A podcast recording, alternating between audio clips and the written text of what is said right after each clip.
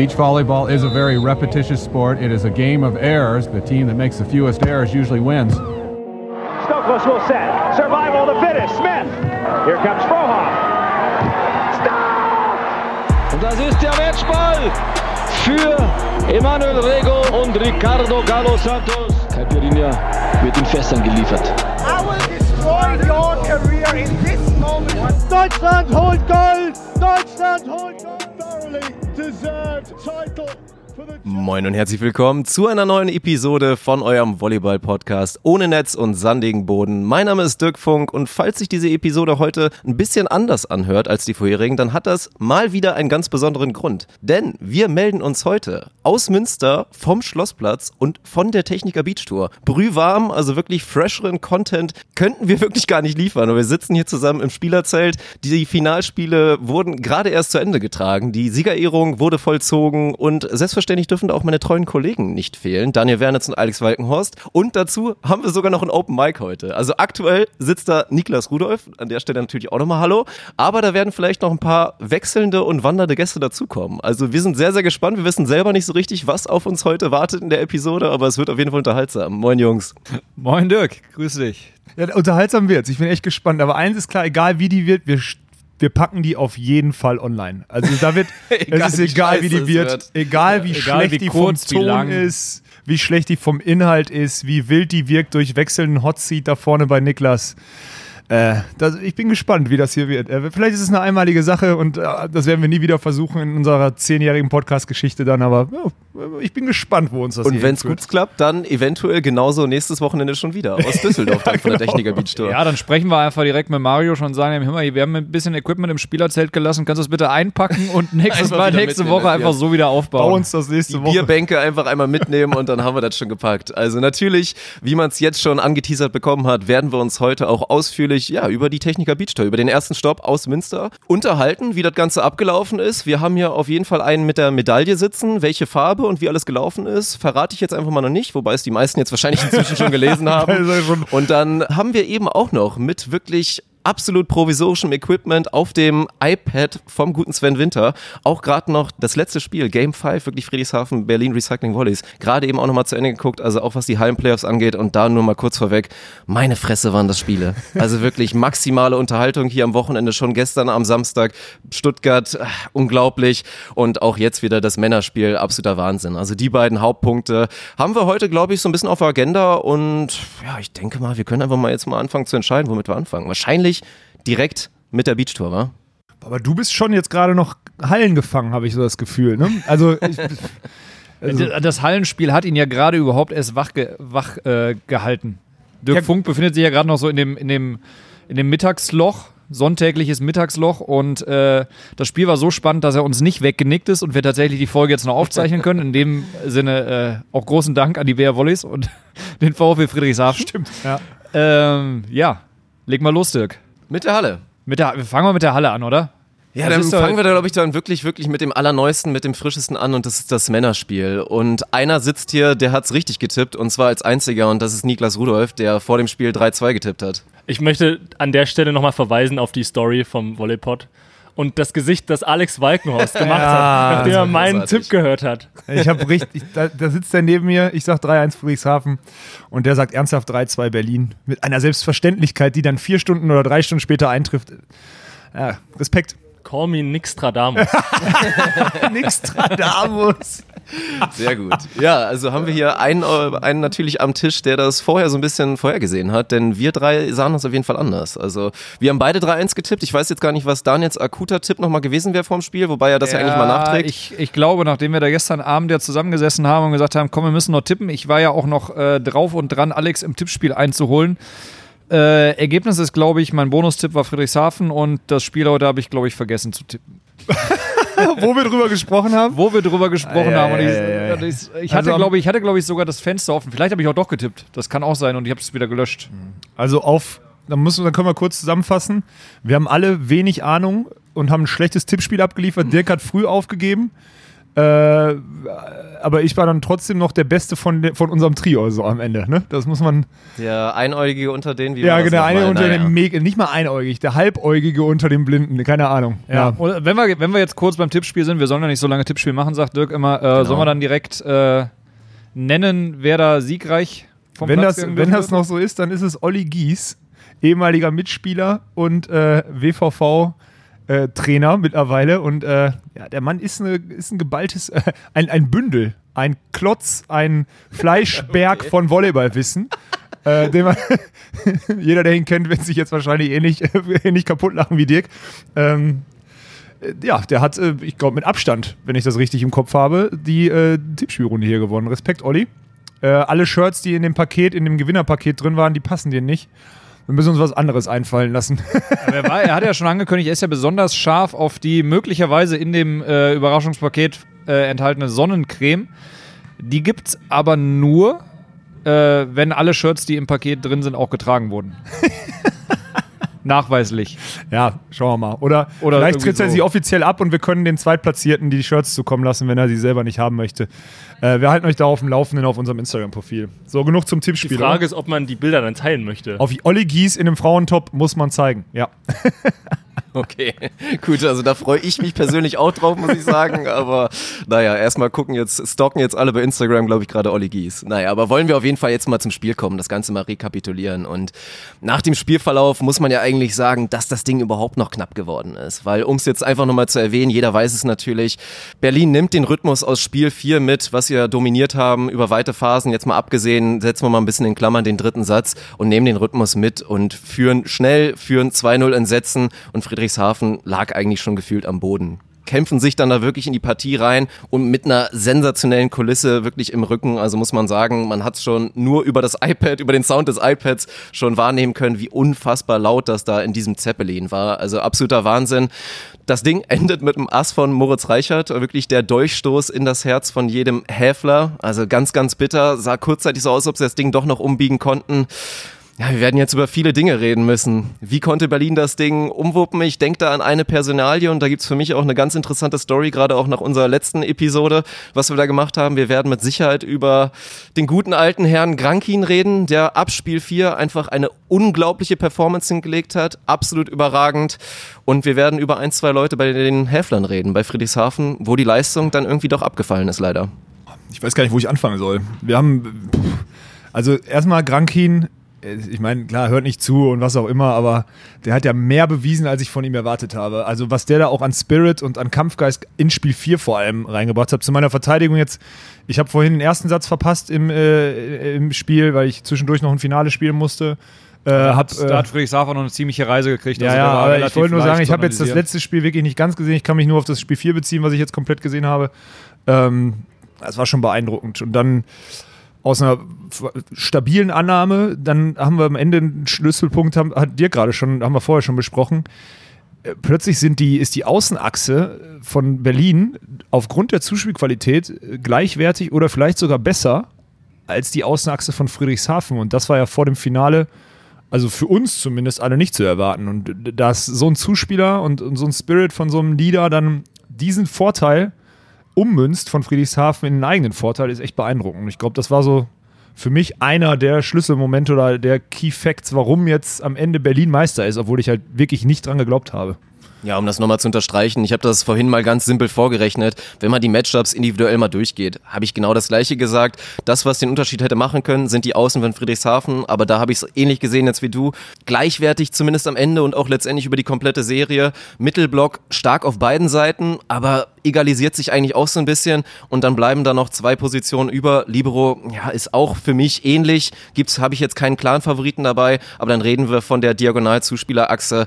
Ja, das ist erstmal ein Krank Rankin, der sensationell gespielt hat, dann auf Friedrichshafener Seite spielten Jakub Januch nach einer starken Regular Season und auch starken Playoffs teilweise für mich eine enttäuschende Finalserie. Weiß ich jetzt nicht, woran es lag, ob er vielleicht auch nicht ganz fit war. Da wurde viel hin und her gewechselt. Die größeren Spielanteile hat am Ende sogar Raphael Redwitz, glaube ich, heißt der gute 38-Jährige. Ja. Das sieht man ihm auch nicht an übrigens. Nee, also, nein, der sieht absolut gehen aus ja. an die Genetics. Der Mann sieht aus wie vielleicht, also der sieht jünger aus als ich und ist 38. Und du siehst schon saujung aus und gut gehalten und so. Ja. Nein, also und da gab es für mich dann diesen, diesen Qualitätsunterschied. Also der hat es auch auch nicht schlecht gemacht und, und Redwitz war mit Sicherheit ein Faktor, beim Friedrichshafen wieder rangekommen ist. Der hat die Fans auch angepeitscht ohne Ende.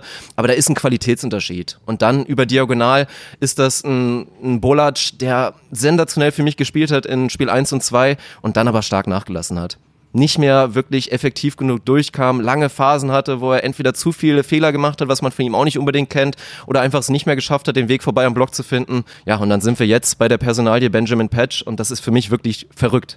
Und es ist ein Zufall fast schon oder wie man auch im Englischen und beim Basketball, wie wir es ganz gerne mal sagen, es war ein Blessing in disguise, dass Kyle Russell angeschlagen war, krank war, was auch immer und nicht spielen konnte in Spiel 4. Und wir haben es alles erklärt. Um es nochmal kurz aufzu, aufzubringen, ich meine, wir haben schon drüber geredet, hat Ben Patch die letzte Sekunde im Berliner Jersey ge gespielt und läuft nächste Saison woanders auf.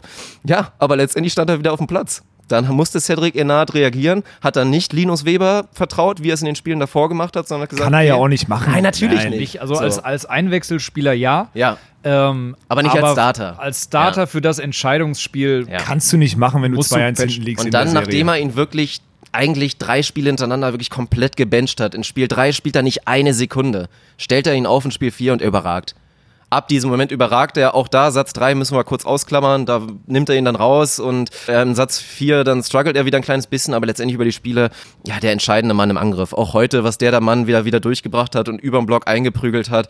Also das ist der Ben Patch, den sich, glaube ich, jeder erwartet hat in Berlin. Und ja. das muss man auch sagen, Hut ab. Wir haben ihn hart kritisiert und das auch vollkommen zu Recht, aber hinten raus, hinten kackt die Ente, wie man ja so schön sagt und da hat Ben Patch mal wirklich ja, ein Feuerwerk abgebrannt und war auch der X-Faktor auf jeden Fall, warum Berlin das Ding gemacht hat für mich. Vielleicht haben wir ihn ja auch motiviert. So. Wie oft hier ein Raunen durch, das, durch den Spielerbereich ging, wenn der Typ abgeschlagen hat, ey, Alter Schwede, ja. das ja. war ja schon wirklich. Und wenn das ein, ein, Niklas Rudolf sagt, der 2,7 Meter sieben ist und auch über eine gewisse Aktionshöhe auch ja, in der, der Halle der verfügt. Der gestern, gestern selber im Sand noch über den Block geschlagen. Oh, äh, über eure Leistung, euer Team werden wir später noch kommen. Also nein, bleiben wir erstmal bei Berlin. Aber, aber, interessante Runde, in der wir gerade geguckt haben, so mal mit Schiedsrichtern so ein Volleyballspiel zu gucken, ist eigentlich ganz witzig. Ne? Das so, also, finde ich, heute sehr viele schöne Sachen. Bis auf den Turnierausgang für mich, aber sonst sehr viele schöne Sachen passiert hier heute, ja. Ich bin immer noch, ich, an, ey. Krass. Auch, dass dann so Moritz Reichert so ein Ass schlägt am Ende. Ja. Hat sie aber schon angekündigt. Aber also auch, ja, stimmt, aber auch bei 11-8. Bei 11-8 und Dankeball für Berlin baggert der meiner Meinung nach beste Libero der Liga den Ball einfach rüber und es steht dann statt 12-8 aus dem Dankeball, äh, steht es plötzlich dann 10-11 nach einem Ass. Also so, und dann 12 beide. Boah, das war der wirkte, hin und der her. Wirkte, der wirkte in dem Moment tatsächlich kurz nervös, weil so aufgeregt, wie der vor einem vermeintlich leichten Dankeball da hin und her getrippelt ist, als könnte er sich nicht entscheiden, pritschig, bagger ich, pritschig, bagger ja, genau. Und dann springt er ihm einfach, äh, also aufgrund der Rotation, springt er ihm auf die Netzkante und der Grankin kann eigentlich nicht mehr viel damit machen. Nein. Aber da sieht man ja, und das ist ja das Schöne, und das habe ich gestern, glaube ich, auch im Gespräch mit Dirk gemacht, ähm, da sieht man halt, dass so ein Titel unfassbar viel wert ist und dass halt dieser Sport oder gerade sportliche Erfolge und Meisterschaften halt auch wirklich im Kopf geworden werden. So. Und da passiert halt einfach gerade in so einem fünften Satz 2-0 führen, 2-2 und dann 3-2 gewinnen, so wie es ja gestern noch bei den Frauen war. Da passiert so viel und das ist einfach so interessant und deswegen liebe ich den Sport und deswegen gucke ich auch andere Sportarten, mit denen ich mich zum Teil überhaupt nicht auskenne, einfach weil da so viele interessante Dinge passieren. Ist einfach so. Ist natürlich die Frage, hängt da vielleicht bei manchen Häflern noch letztes Jahr im Kopf und so weiter? Bestimmt auch. Ich meine, die Situation ist eins zu eins dieselbe. Ja. Du spielst vier, Spiel 5 zu Hause. Ja.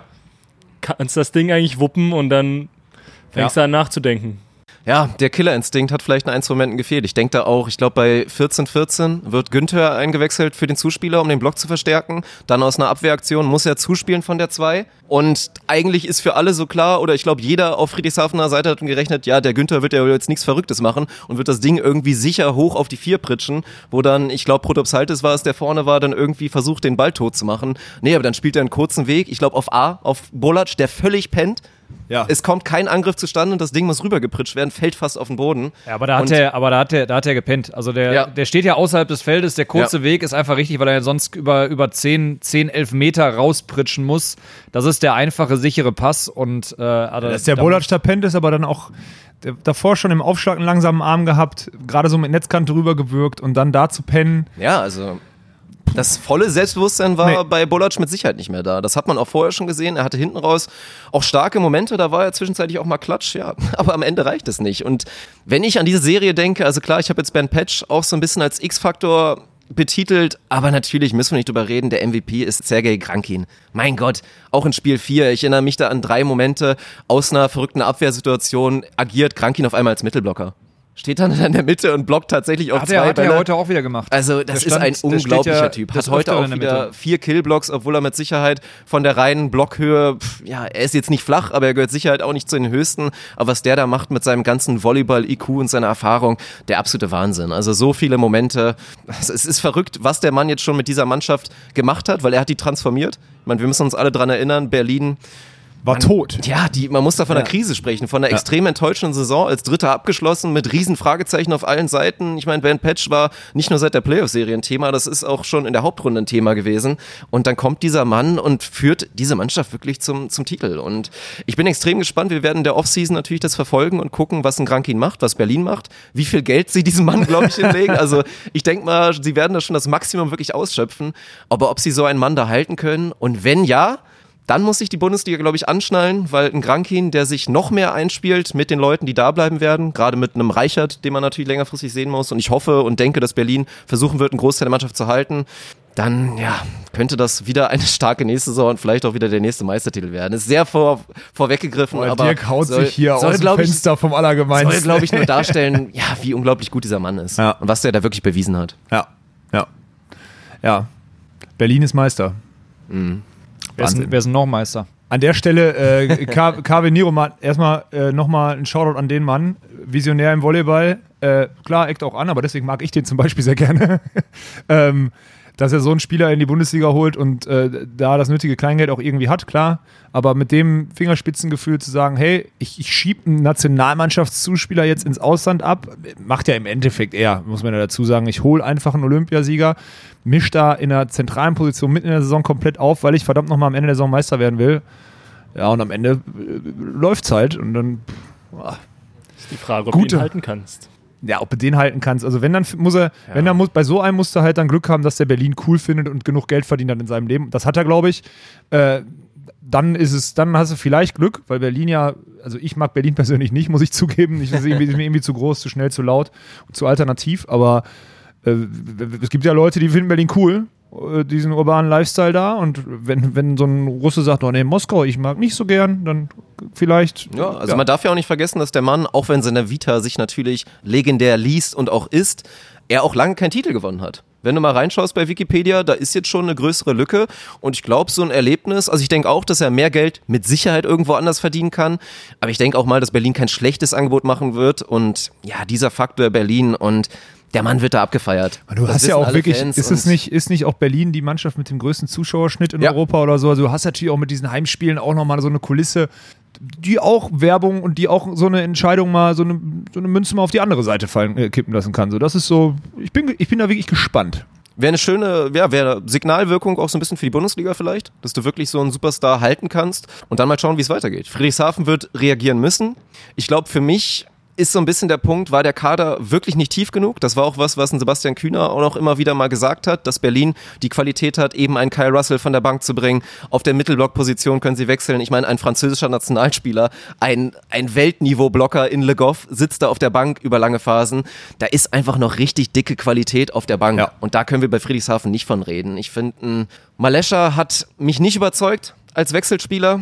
Das hat nicht ausgereicht, also er konnte das leider auch nicht kompensieren. Und auf der Außenposition hatten sie halt gar keine Option. Das war halt wirklich, sie mussten mit ja, mit der Leistung von Protopsaltis und von Sossenheimer leben und das war auch über, über natürlich viele, viele weite Phasen war das sehr gut, was die gemacht haben. Aber auch ein Sossenheimer gerade hatte mal seine Schwächemomente und dass man da nicht die Chance hatte zu sagen, komm, wir nehmen jemand rein, der ähnlich wie ein Adam White, den wir auch noch nicht erwähnt haben, der halt wirklich gleichwertig da ja, was liefern kann über zwei, drei Sätze.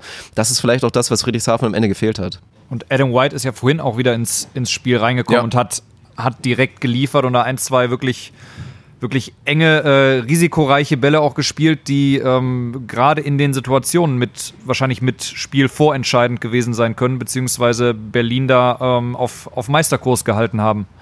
Und äh, ja, so wie du sagst, war bei Friedrichshafen halt nicht möglich. Klar, die haben dann zwischendurch in den ersten beiden Sätzen auch die Außenpositionen gewechselt aber, aber ohne äh, nennenswerten Erfolg oder so, so dass ja, dann klar halt auch von der Mentalität wieder weiter. Sorry Daniel, ich, wollte, ich dachte, du warst zu Ende. Entschuldigung. Ich, ich war, ich war so, wollte den Satz noch zu, ja. bis zum Punkt bringen. Ja, Entschuldigung.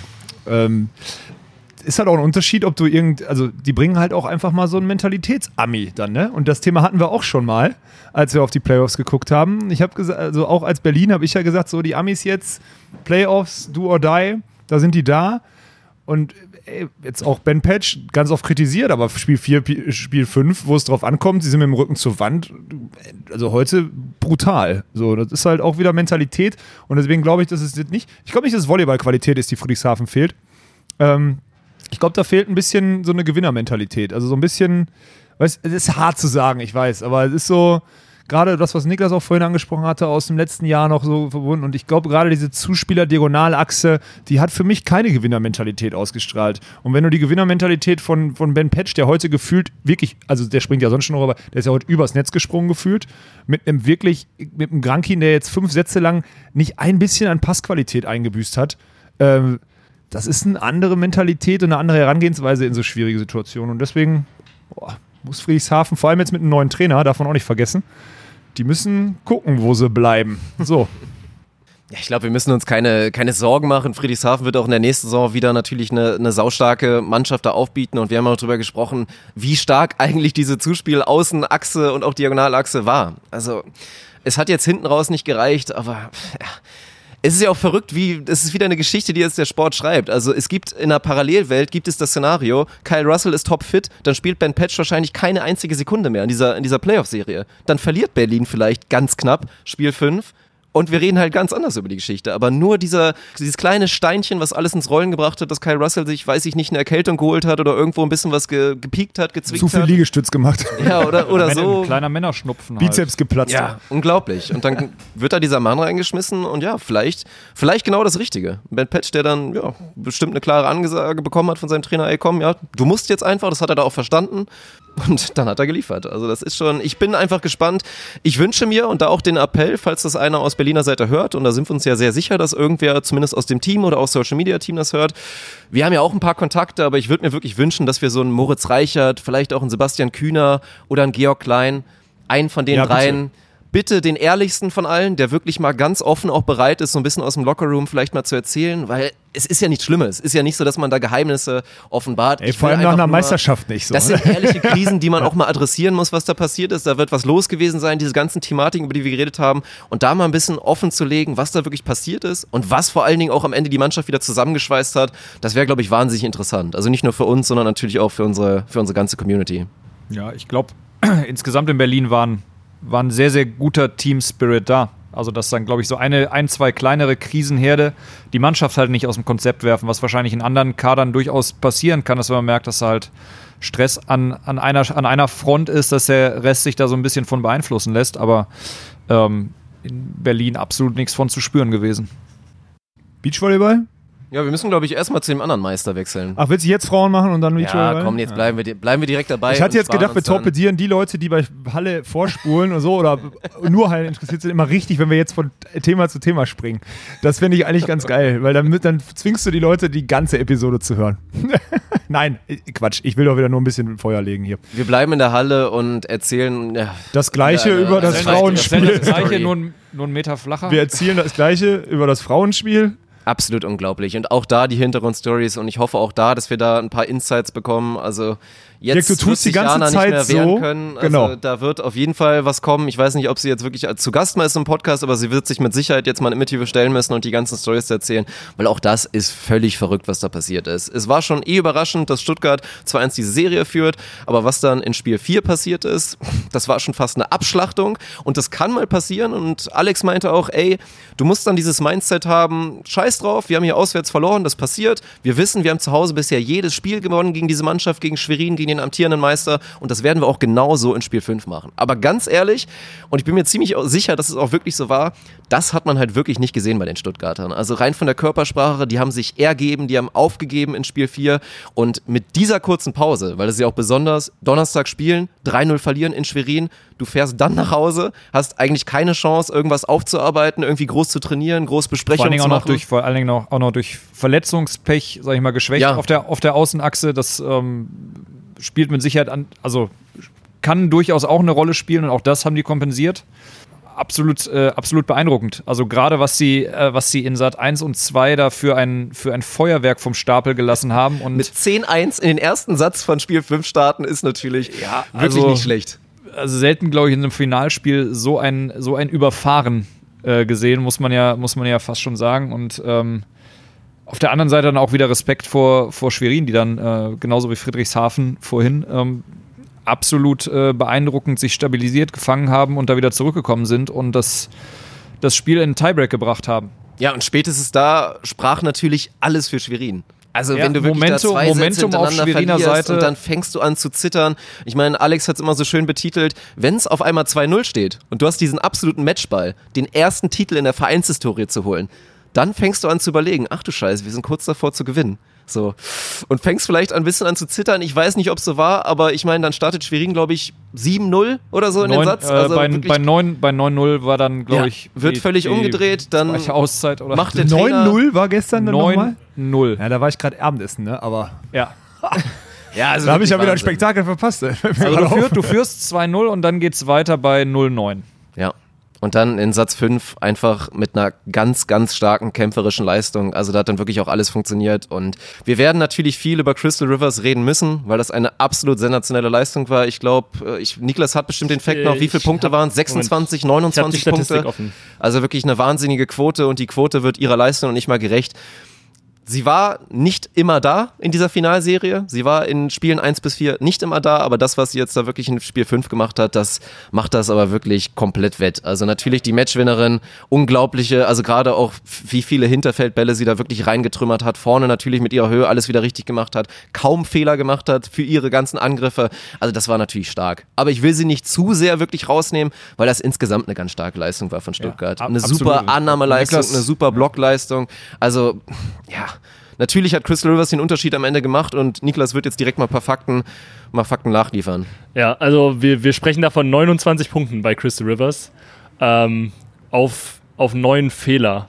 Das ist schon äh, immens. Also da sprechen wir von Aufschlagfehlern auch mit da, dazu, ja, wo man natürlich sagen muss, dass die Frau einfach unheimlich viel Druck im Aufschlag gemacht hat, wenn der Aufschlag kam da muss man ein gewisses Risiko einkalkulieren und dann macht sie halt 29 Angriffspunkte, drei Fehler und vier in Block. Äh, bei einer 55%-Quote. 55% 55% als Diagonalangreifer. Und das ist man schon. muss sich immer noch mal den Schwierigkeitsgrad dieser die, Bälle, die Crystal Rivers Dann hat die knapp 60 Bälle bekommen, oder was? Sie hat 53 Angriffe gemacht. Ah, ja, ja, und davon 29 Beeindruckend. verwandelt. Beeindruckend. Das ist äh, auf der Diagonalposition. Vor allem mental halt, auch, mental halt auch stark. Wir haben gestern Abend da schon drüber gesprochen, so wie, also wie gehst du mit so einer Situation um, auch als Trainer, welches taktische Mittel oder was, was, wie reagierst du da, wenn jetzt deine Mannschaft dann 0-9 Jetzt wird wir gerade die, die, Geräusche gerade zu entschuldigen, hier wird das die, ist ja äh, genial. Jetzt die wird Deko vor die, dem Spielerzelt wird abgerissen. Also die, die, Folie abgerissen. Jetzt reiß auch ab. Du bist live on air. Es hören nur ein paar tausend Menschen zu. Ja. Ja, wolltest du? Ja. Hallo Marie. Das ist, hey Leute, das hier Open Mic heute. Willst du sonst noch irgendwas, äh, was wolltest du? Wie fandest du das Wochenende?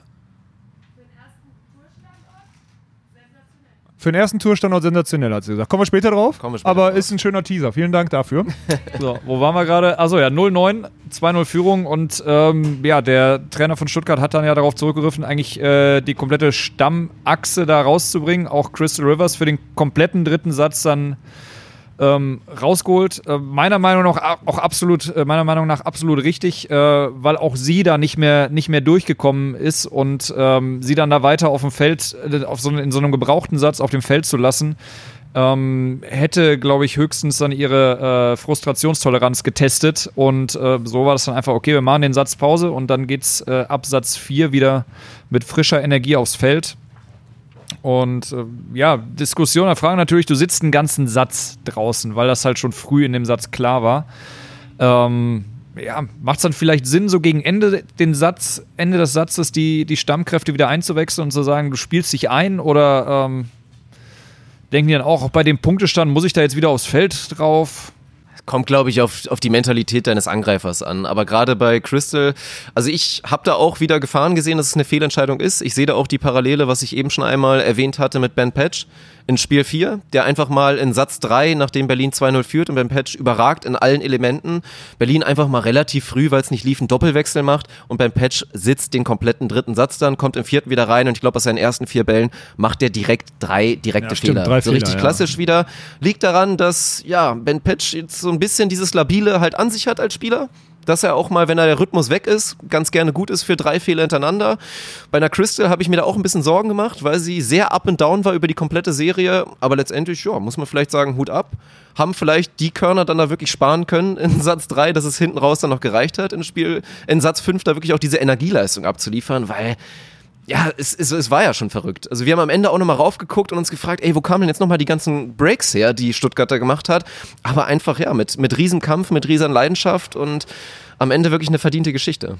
Ich kann da wieder nicht so viel zu sagen, weil ich da, also das Spiel habe ich leider auch nicht komplett gesehen, aber die Quoten, boah, ja, die sind da einfach beeindruckend. Vor allem darf man nicht, das sind ja 60, das sind ja 53 Bälle in dann ja, wenn ich das jetzt richtig verstanden habe, sitzt hier ein Satz Sätzen. von den langen zu Hause in dreieinhalb, in drei kompletten und einem kurzen. So, knapp vier Sätzen. Ja. ja.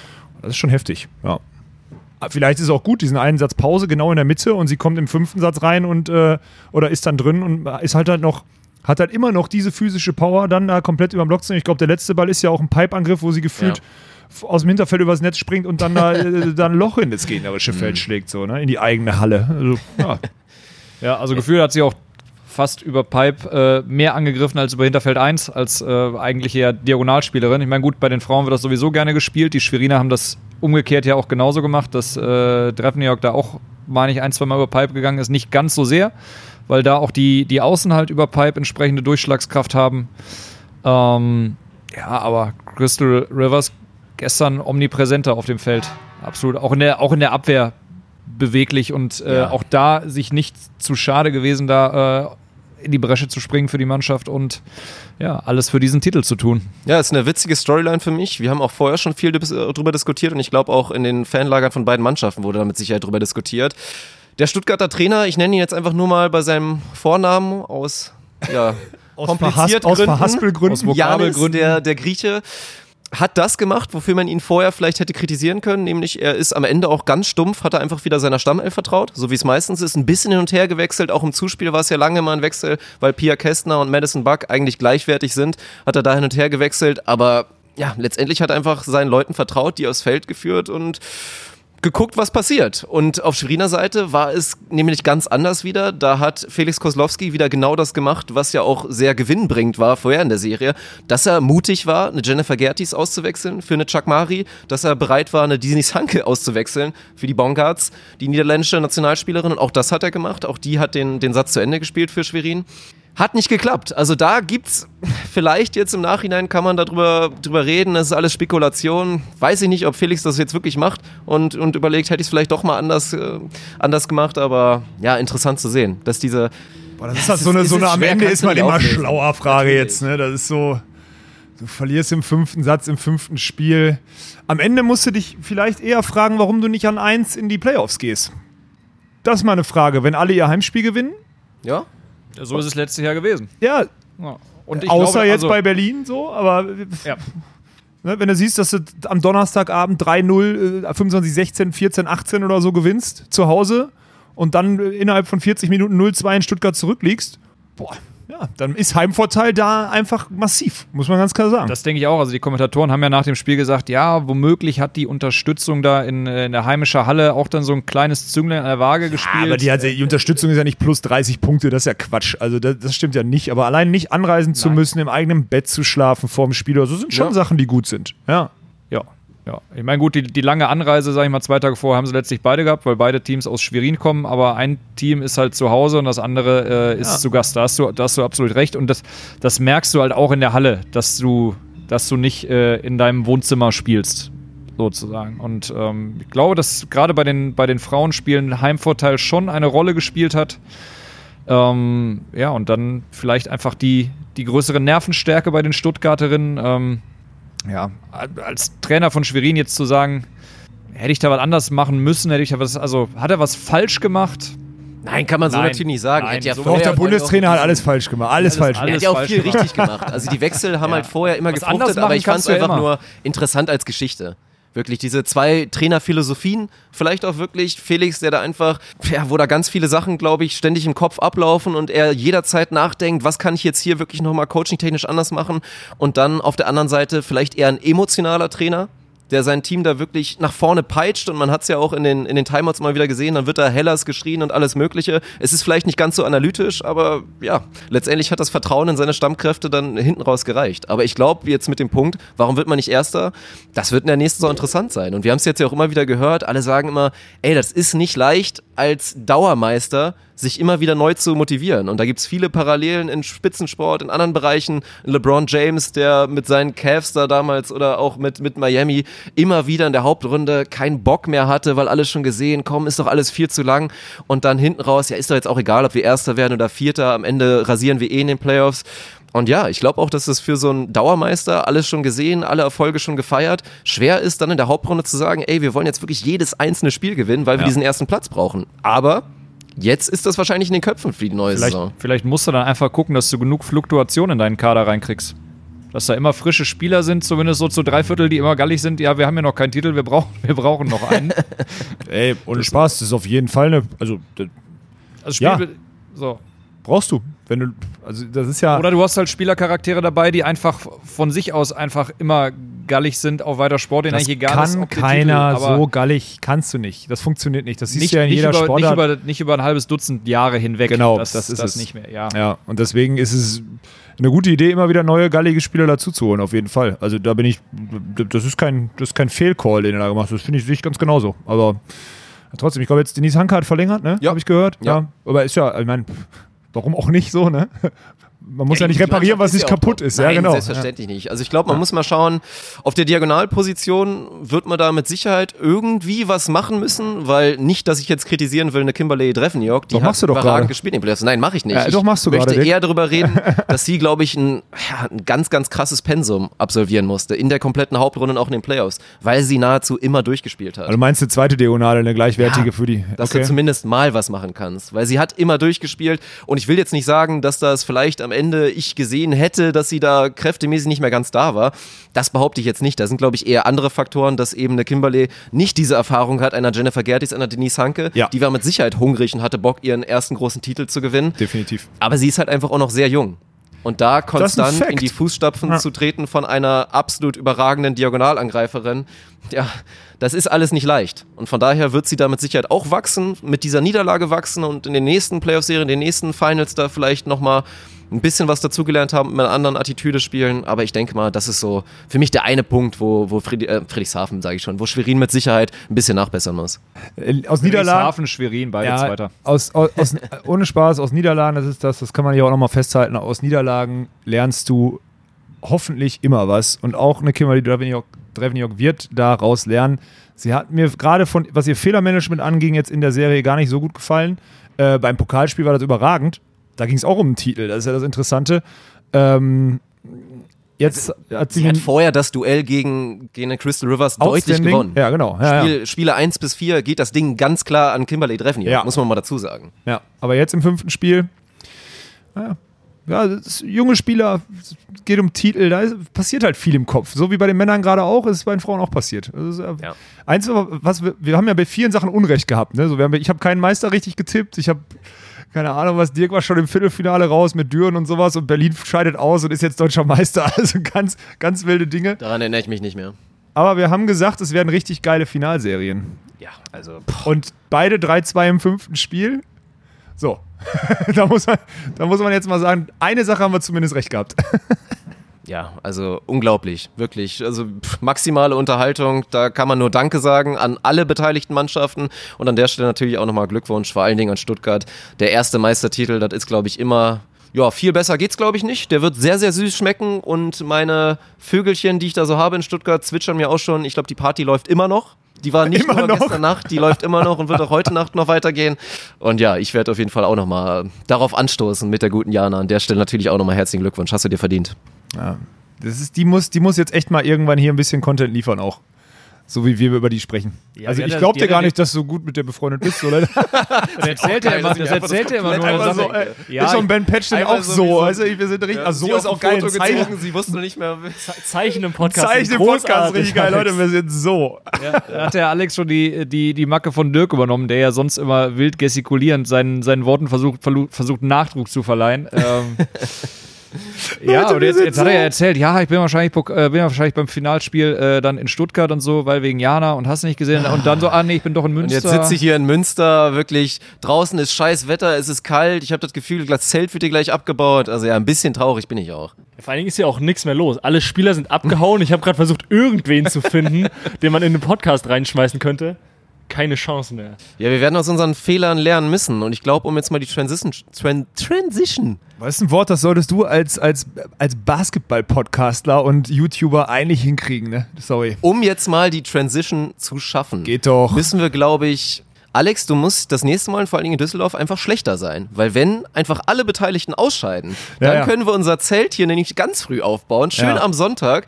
machen wir um 11 Uhr einfach hier unser Setup und dann kannst du die Spieler immer mal wieder mit reinnehmen. Das wäre eine coole recht. Geschichte. Aber ja, wie du es ja eben schon gesagt mich. hast, du musst es halt ein Finale spielen. Und aus Niederlagen lernt man. Und jetzt ist natürlich die große Frage, was lernst du aus dieser Niederlage? Weil sehr ärgerlich im Nachhinein natürlich, weil du, glaube ich, mit anderen Erwartungen in die Finalserie gegangen bist. Wir haben auch in der Story vor dokumentiert. Du hast das erste Mal gegen die beiden Ponywatze, gegen Bennett und David, verloren.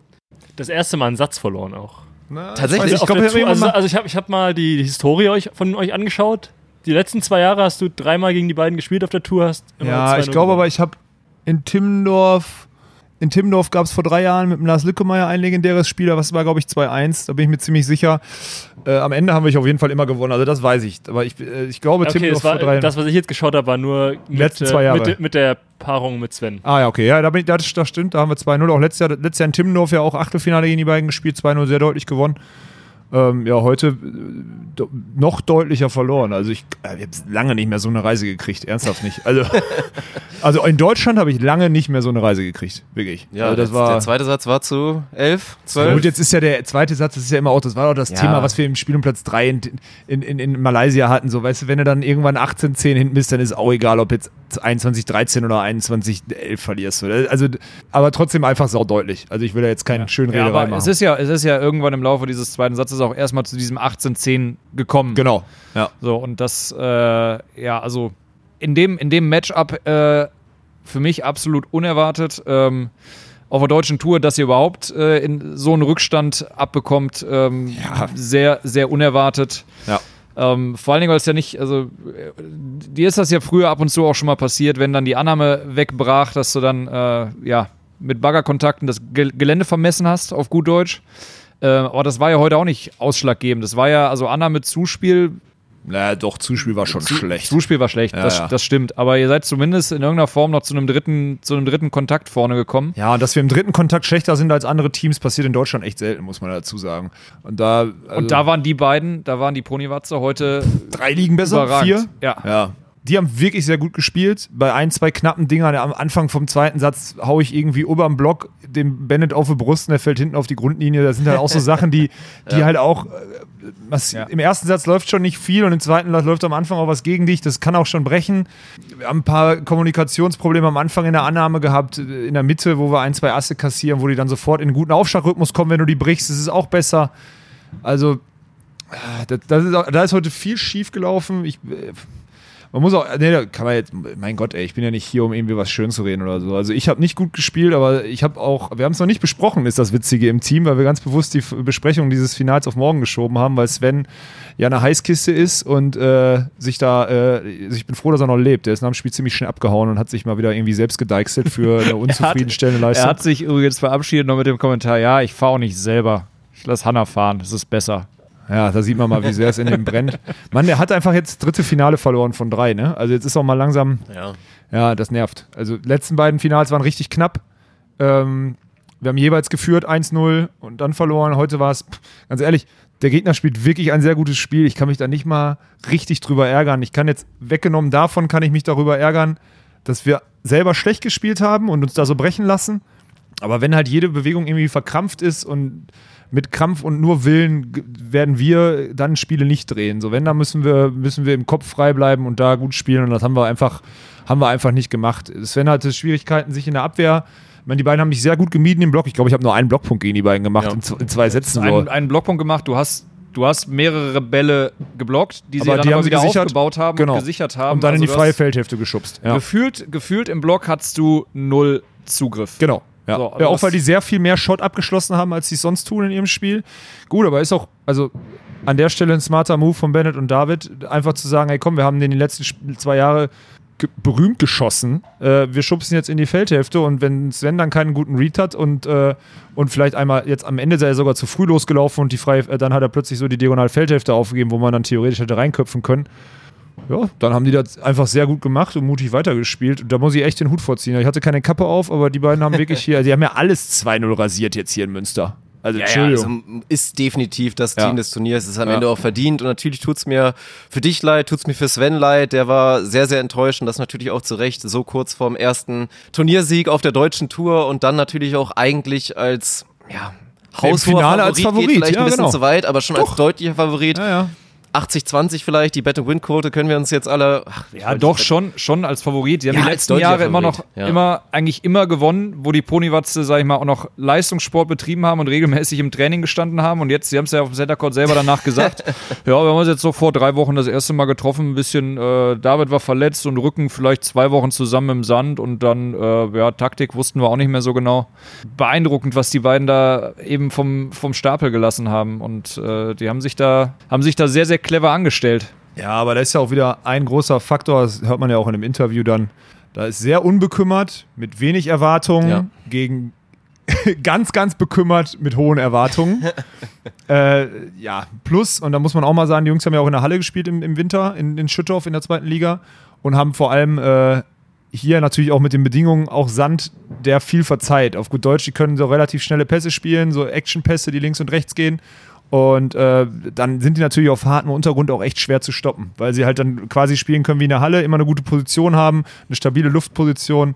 Das ist schon eine, die haben einfach gut gespielt. So. Ja, also aber genau der Punkt, den du meintest. Also man hört sie auch immer wieder, alle wissen, die beiden sind natürlich trotz der Kombination als eigentlich so Hybridspieler, nicht wirklich Abwehr, nicht wirklich Block, sind einfach überragende Athleten, sind auch hoch, aber es geht ja oft ganz gerne mal in diese Storyline, ja, die spielen gerne hart, vielleicht teilweise auch ein bisschen stumpf, aber dass sie jetzt gerade gegen euch da einfach diesen, diesen guten Matchplan haben und für mich das extrem clever gelöst haben, also war, war für mich eine schöne Storyline. Im Halbfinale haben schon die wenigsten auf sie gesetzt, ich habe das tatsächlich getan, dafür gibt es auch Beweise, haben sie da gegen gegen Bezin Erdmann da einfach schon ein starkes Spiel gemacht und haben sich das wirklich verdient. Also ja, ist mit Sicherheit ein Faktor, dieses Unbekümmerte. Ihr werdet das jetzt mit Sicherheit aufarbeiten, aber das will ich jetzt auch mal betonen. Eine Niederlage ist immer, immer schlimm und irgendwie auch bitter. Aber es ist nach wie vor ein überragender Saisonstart für euch. Und ich glaube, mit ein bisschen Abstand werdet ihr da drauf gucken. Natürlich, wir reden immer noch von dem Drei-Sterne-Turnier in Kuala Lumpur mit dem vierten Platz. Jetzt reden wir vom zweiten Platz beim ersten Techniker Beach Tour Stopp. Also da müsst ihr zufrieden sein. Und da wird man, ja, wie wir es ja jetzt schon oft gesagt haben in der, in der Episode, werdet ihr da mit Sicherheit auch draus lernen. Auch und Sven wird da seine Lehren draus ziehen. Und dann bin ich mir eigentlich auch relativ sicher, dass es nicht mehr lange dauern wird, bis Sven dann auch seinen ersten Toursieg Turniersieg feiern darf. Bei den, bei den Ponywatzen, um das noch kurz zu ergänzen, die werden ja, die werden ja immer äh, gleichermaßen beide genannt. Ähm, muss man tatsächlich in dem Spiel David Ponywatz ein bisschen hervorheben. Die äh, Statistik auf dem Center Court, die noch präsentiert wurde, hat das ein bisschen, äh, bisschen belegt. Sechs Blockpunkte. Ja, und ich nur vier, einen, Alter. Nein, nein, sechs Blockpunkte, vier Asse, auch alle vier von ihm. Zehn Breaks in zwei Sätzen, also fünf, fünf Breaks nur von ihm. Schon mal also das ist eine, das ist eine stolze Statistik, oder? Also sag, sag wenn ich da, wenn ich da lüge, Alex, aber äh, ja, ist gut, hatte MVP, ich mir vorgenommen fürs Finale. Hattest, hattest du dir vorgenommen? Stimmt, wir haben hier gesessen. Ich habe nach dem Halbfinale gesagt, ich habe Julius Brink im Interview gesagt, wenn ich mehr als fünf, Block mach, mach, äh, fünf Blocks mache, gewinnen wir das Spiel. Ich habe einen gemacht und haushoch verloren, ne? Und David Ponywatz hat sechs gemacht. So ist es halt. Ja, Leute, wir müssen mal kurz hier einen Cut machen in der Besprechung, weil wir haben hier Niklas hat äh, hat einen richtig guten Job gemacht an der Stelle, muss ich sagen. Äh, an unserem Open Mic Florian Stangelmeier jetzt. Das ist äh, der Mann, der hier ganz, ganz viel umsetzt und Teil oder ja, der, macht die Tour alleine, oder? Da hast du schon mal in so einem Mic gesprochen, du musst wirklich relativ nah dran gehen. Da muss der, der Sabber muss nachher wirklich in diesem Fangnetz von dir hängen, Flo, und das ist gut. äh, ja, grüß dich, freut mich. Ja, schön, dass ich da sein darf. Äh, es sieht ja halbwegs professionell aus hier, das ist ja Wahnsinn. Überraschend, ne? Ja, äh, hätte, hätte ich nicht gedacht. Ich höre euch natürlich jede Woche, aber dass das hier so professionell aussieht, alter Schwede, da habt ihr ganz schön aufgefahren. Ja, das ist das, selbst dieses, selbst dieses verschmutzte Spielerzelt äh, lässt das noch halbwegs professionell aussehen oder umgekehrt, wie auch immer. Ja, ja. Ja, stark. Ich will, ich, äh, wir sind natürlich wie Open Mike völlig unvorbereitet.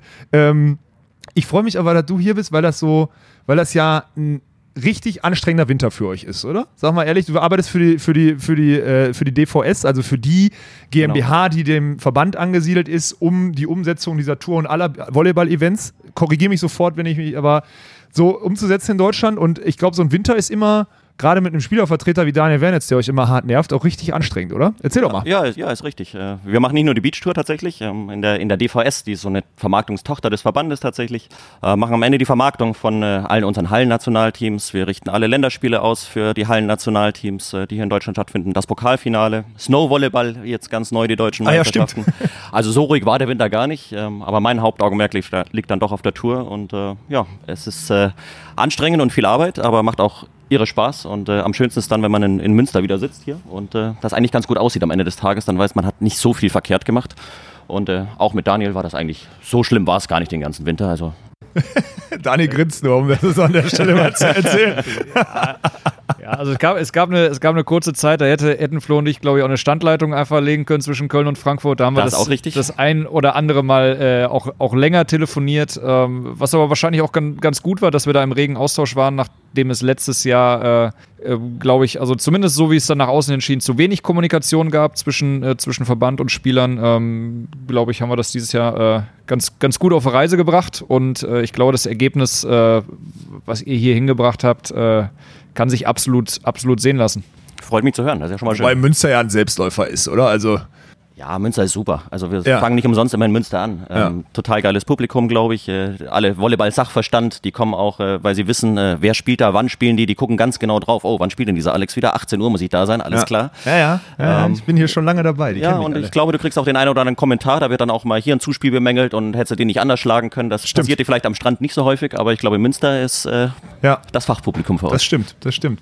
Was ist denn, ich, der Dirk, der guckt schon wieder so, der hält sich jetzt schon wieder so zurück, weil er nicht, äh, weil er nicht weiß, in welche Richtung der hier. Äh, der ich warte die ganze Zeit drauf, dass hier irgendwelche ganz akuten, feurigen Themen hier jetzt vielleicht mal angepackt Nein, werden. Was, was heißt Klärungsbedarf vielleicht hatten, oder. Ja, Klärungsbedarf erstmal nicht. Also es ist immer, also ich meckere ja auch immer gerne, aber am Ende spielen wir hier auch auf der verdammt nochmal größten Beachvolleyball-Tour Europas und wenn wir äh, wenn wir Weltklasse-Spieler hier hatten, vor zwei Jahren waren Samolov Smedins waren hier und Alex Samolov sagt auch nicht ohne Grund, das Setup, was wir hier Woche für Woche wie selbstverständlich hingebaut kriegen, ist eines World Tour Vier-Sterne-Turniers würdig oder besser als diese Grand Slams, die oftmals auch auf anderen Kontinenten wie Asien oder so stattfinden. Also da, wir meckern auf hohem Niveau, aber dafür sind wir Deutschen ja auch bekannt. Ne? So. Ja, und ihr hättet noch gerne das gleiche Preisgeld wie auf einem Vier-Sterne-Turnier natürlich, dann wäre es, ja, glaube ich, ganz wäre, optimal. Das wäre natürlich schön. Aber da will ich, da will ich jetzt erstmal, wir haben am Freitag, nach, der, nach dem Pasta Friday, den es hier immer äh, zum Start der Tour freitags gibt, haben wir länger zusammengesessen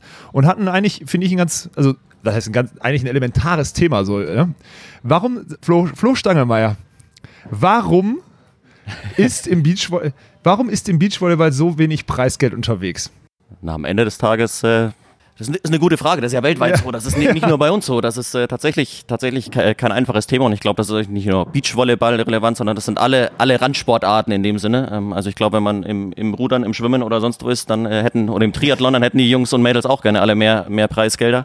Ähm, da gibt es nur ganz, ganz wenige Sportarten, die das haben. Ähm, der Sport hat es verdient, definitiv. Also wenn man ja. sieht, was, was gespielt wird, ähm, dann ist das schon gut. Leider, ähm, gerade in Deutschland äh, ist eben König, König Fußball natürlich. Ähm, in den, das gehen leider alle, alle Gelder rein oder sehr, sehr viele Gelder rein. Ähm, nichtsdestotrotz glaube ich, äh, ja, machen wir jedes Jahr Stück für Stück nach vorne. Ein bisschen mehr ist es geworden. Ich weiß, nicht viel mehr, aber ein bisschen mehr ist es geworden.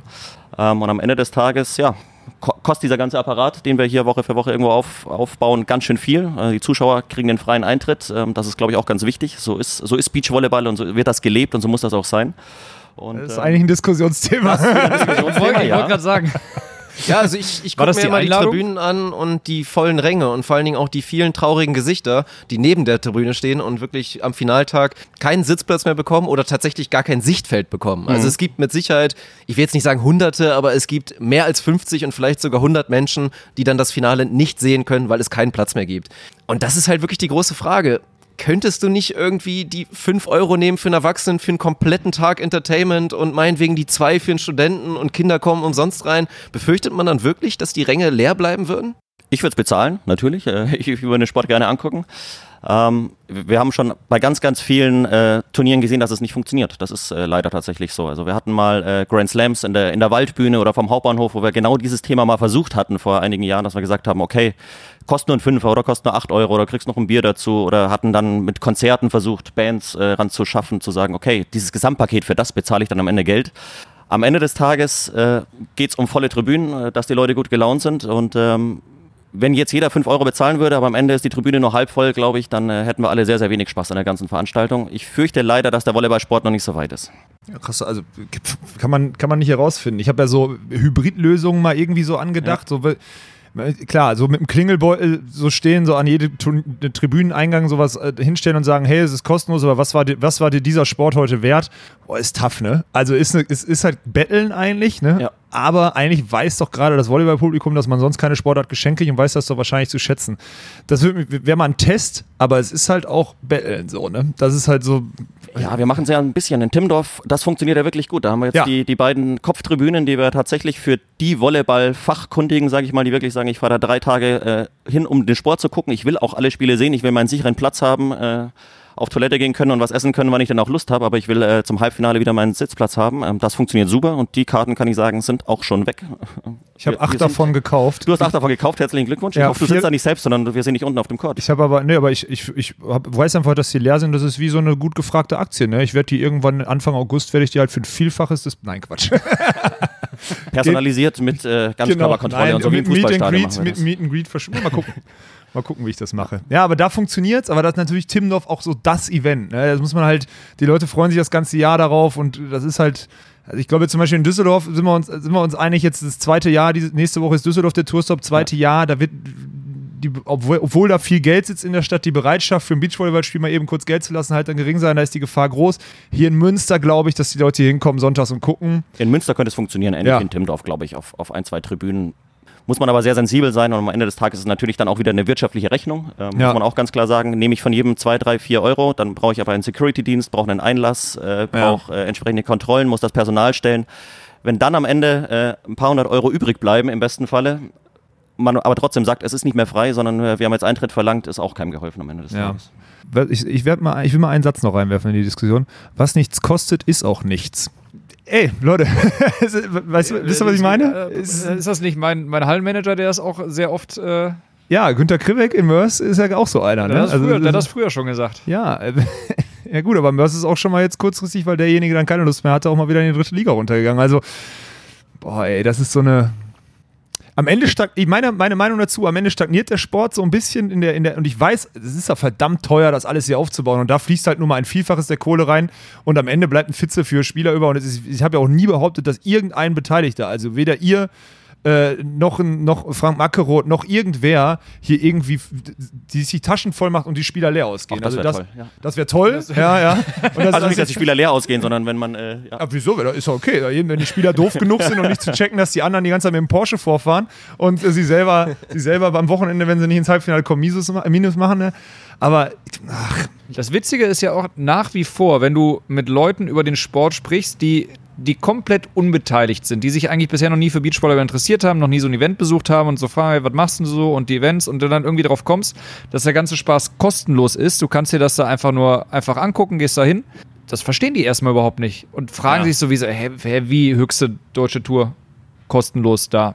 So, das ja. ist ja, das ist trotzdem immer noch so und das hört man vermeintlich häufig, aber trotzdem ist halt irgendwie scheinbar die Gefahr noch zu groß, ja, wir sehen das selbst bei Weltmeisterschaften. Ich meine, selbst da ist, ist äh, der ganz, ganz große, ähnlich wie bei uns in Timmendorf, da gibt es einen kleinen Verkaufsbereich und der Rest ist, der Rest ist kostenfrei. Denn äh, es geht nicht so. Und ihr habt ja heute selber gespielt und, und gestern volles Stadion, volle Stimmung, dieses ausgelassene Atmosphäre. Ähm, das ist eben nicht wie Fußball. Ich äh, zahle 10 Euro und dafür werde ich jetzt eineinhalb Stunden unterhalten und gehe wieder nach Hause, sondern die Leute halten sich ja den ganzen Tag auf. ist, das, das äh, ist das Event vielleicht zu lang?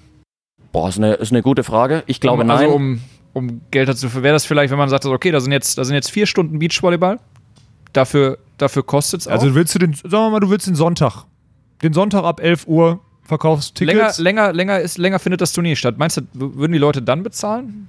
ich, keine Ahnung, der, der Gedanke kam mir einfach nur gerade relativ, relativ wild in den Kopf, wo ich überlegt habe, was ist der Unterschied zu sonstigen, sonstigen Events, wo halt viel Geld für bezahlt wird. Das macht natürlich eigentlich keinen Sinn, ne? dass, du, ja. dass du mehr Event für, für weniger Geld kriegst und dann zahlst du es nicht. Ja, aber wenn jetzt mal, jetzt mal wie, wie viel passen auf die Tribünen? 3000? Oh, 1,7 ungefähr.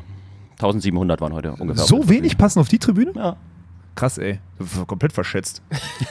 das macht viel aus, weil die Ecken nicht da sind. Ne? Man kennt, ich kenne immer nur die Zahlen der, ich kenne immer nur die Zahlen der äh, Timmendorf, aber ja. diese Ecken machen massiv viel aus. Die machen massiv ne? viel aus und Timmendorf ist schon, schon Ja, ja natürlich, ganze aber dadurch hast du, dadurch, ja. ja. okay, alles klar, sorry. So 1700, was, ey, für einen Handball, für, einen für 60 Minuten Handball in einer Landesliga zahlst du 5 Euro so, ne? Ja. Wenn du ab 11, wenn du ab 11 10, 10 Euro zahlen kannst, dafür, dass du auf jeden Fall sicher einen Platz hast. Wenn du runtergehst, kann einer, der gerade keinen gekauft hat, du verkaufst 1700 First Come, First Serve. Und, und du hast quasi so eine Sitzplatzgarantie. Genau, und wenn, wenn der zurückkommt, muss der ja. weg. Das wird in dem Publikum funktionieren. Könnte in dem Publikum funktionieren, weil wenn einer kommt mit dem Band des Wiener Deutschen Bahn, hey, ich habe den Platz reserviert, dann steht man auf. Dann sagt keiner, nö, ist mir egal. Ne? Sondern, Och, du kennst doch die guten Deutschen. Nein. Ja, ja, gut, ein paar gibt's, klar, aber dann muss man halt, dann muss man, dann, dann sagt er mir Bescheid, dann räume ich den da weg. So. Und dann, und dann hast du aber 1700 Leute, mal ein Zehner. Sind 17.000 Euro. Und die könnten ja minus abzüglich der vielleicht äh, zwei Verkaufsstände, 2.000 Euro, könnten 15.000 Euro Preisgeld drauf. Ich habe keine Ahnung. Es ist so ein, am, am Feld, ja, aber du musst ja auch sehen, an so einem Wochenende, also Timmendorf, an so einem Wochenende, da laufen äh, 70.000 Leute durch. Oder ja. Nürnberg, in Nürnberg so ein Turnier, ähm, was jetzt vielleicht nicht die Volleyballstadt an sich ist, aber total geiles Turnier ähm, ja, am stimmt. Hauptmarkt. Ähm, da bleiben die Leute einfach stehen, weil da an jedem normalen Tag schon 25.000, 30.000 Leute über diesen Platz laufen, weil sie von A nach B wollen. Und ähm, genau das ist es, weil, äh, wie du richtig sagst, ähm, wer mal da war, findet es dann ganz geil. Ähm, man muss aber die Leute zum Turnier bekommen. deswegen gehen wir in die Innenstädte. Das funktioniert nur in Münster, dass wir hier auf einem Parkplatz, sage ich mal, vom Schloss ein bisschen außerhalb spielen. In anderen Städten würde das nicht funktionieren. Stimmt, ähm, stimmt. Vor allem bei dem Wetter nicht. Vor ja. allem bei dem Wetter überhaupt nicht, ja. wenn man gesehen hat, äh, wer hier am, am Samstag oder auch heute es war arschkalt. Äh, ja, ey, wem sagst du, sie muss da barfuß durch den Sand. Also der Flo sitzt hier in dicker Jacke irgendwo im Zelt, trinkt einen Tee und Schu hat Schuhe an und sagt, so, arschkalt. Ja, ja, alles klar. ich habe mich, auch hab mich auch weniger bewegt als du heute. oh, wobei im Finale habe ich auch nicht. Ah, egal. Doch, du hast ein paar Meter zum Schiedsrichter hingemacht und wieder zurück. Ja, Hier stimmt. Da. Ja. Ist da nicht der Flo der Richtige, um sich über die Shirtlänge zu, äh, auszulassen? Ist er. Ich, also ich habe deine, hab deine Botschaft schon, äh, schon weitergetragen. Für alle, die das heute nicht, man muss jetzt erstmal den, man muss jetzt erstmal erzählen. Ich habe ja, ja, wir haben äh, heute Netzpfiff und ich habe das gechallenged und dieses Shirt äh, ist halt auch aufgrund dessen, dass wir diesen, dieses Gewicht hinten, weil kommen direkt ja die ganzen. Äh, du hast einen Chip im Nacken drin. Chip im Nacken, der die Werte aufnimmt, was ja super cool ist. Also das will ich auch, da will ich ja nichts gegen. Aber der wiegt halt ein bisschen, wenn du hochspringst und beim Runterkommen zieht dieser, dieses Gewicht dein, das ist so ein bisschen hoch, das Shirt vorne, und dadurch kommt da noch mehr Schwung rein. Und es geht halt, ich war einfach im Netz, obwohl mein Ranzen, also der ist ja jetzt auch nicht mehr so du viel. Du hast ja keine Ranzen mehr, die Zeiten mehr, des ja, Schinken sind einfach ja vorbei. 20 Zentimeter vom Netz weg war so, ne? Und äh, das ist halt krass. Also wenn das Shirt 10 Zentimeter länger wäre und ich es mir in die Hose stecken könnte, mhm. ne? Dann bin ich ja selber schuld, wenn ich draußen lasse und im Netz bin. Aber in dem Fall, wenn das Shirt mir so gerade bis zum Bauchnabel geht, fast. Nein, äh, ja. Bauchnabel also es, nicht. Es, es, sah fantastisch aus auf jeden Fall, als du es äh, reingesteckt hast. äh, Für alle, die nicht dabei waren, ich habe mir dann die Hose ein bisschen. Unser DJ Norman hat auch die passende musikalische Untermalung äh, in den nächsten Auszeiten und, und so weiter äh, immer gefunden. Das, das, war relativ klasse. Ja. Ist halt schwierig, ne? War, war, windig, war windig auf dem Feld, das Netz weht ein bisschen. Gut, wobei es in dem Fall von deinem Ranzen eigentlich weg, weg hätte wehen sollen. Ja. So, dann flattert das Shirt ein bisschen. Und ich glaube, was einfach in der Situation das Problem war, dass der Ball von oben in dem Moment, wo dein Shirt da so Richtung Netz weht, auf das Netz drauf fällt und dadurch wackelt das Netz und dann kommt erst der Pfiff. Ja, weil der Schiedsrichter irgendwie so eine Bewegung vom Netz sieht dann auch, ja. Ja, das, ist ja egal. Das, das, das halt, wir haben jetzt hier einen Macher ja. sitzen, wir brauchen hast, jetzt Hast du deswegen verloren eigentlich? Nein, nein dann, dann, hätte ich halt vielleicht nicht unter 10 verloren. Nee, unter 10 habe ich ja nicht verloren. Er hat, verlo er hat verloren, weil die nächsten sechs Punkte die Hose im, äh, in der Poritze ge ge gekniffen hat. Ja, ja Bewegungsfreiheit, ich sehe schon. Ja, ja, also, am Ende. Dein Wunsch ist auf jeden Fall, Shirt soll ein bisschen länger. Ja, alles gut. Nein, aber so, wir, Flo und ich haben ja schon drüber gesprochen. Wir haben ja haben wir schon gesagt, wir haben kurzen, kurzen Draht, nicht nur im Winter, auch jetzt, äh, jetzt im Sommer. Ähm, dein Wunsch ist, äh, ist bereits notiert. Es wird längere wird Shirts dann 2024 geben. umgesetzt, wenn ich aufgehört habe. Witzige, witzigerweise, wir haben auf der Tribüne schon drüber gesprochen. Ähm, bei dir sieht das Shirt sehr albern kurz aus. Bei Sven passt es.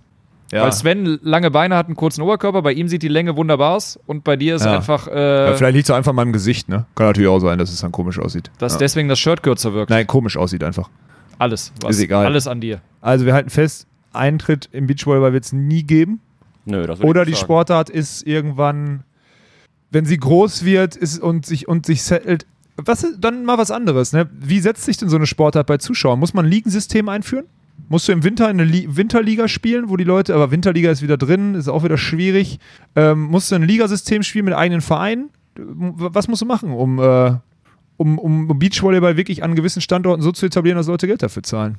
Super Frage. Ja, ich, mega geile Frage. Wenn, wenn, wenn irgendjemand die Antwort hätte, wäre es ja, im Sport anders. Dann ne? hätten wir es schon längst so umgesetzt, ja, ja. wie es denn sein soll.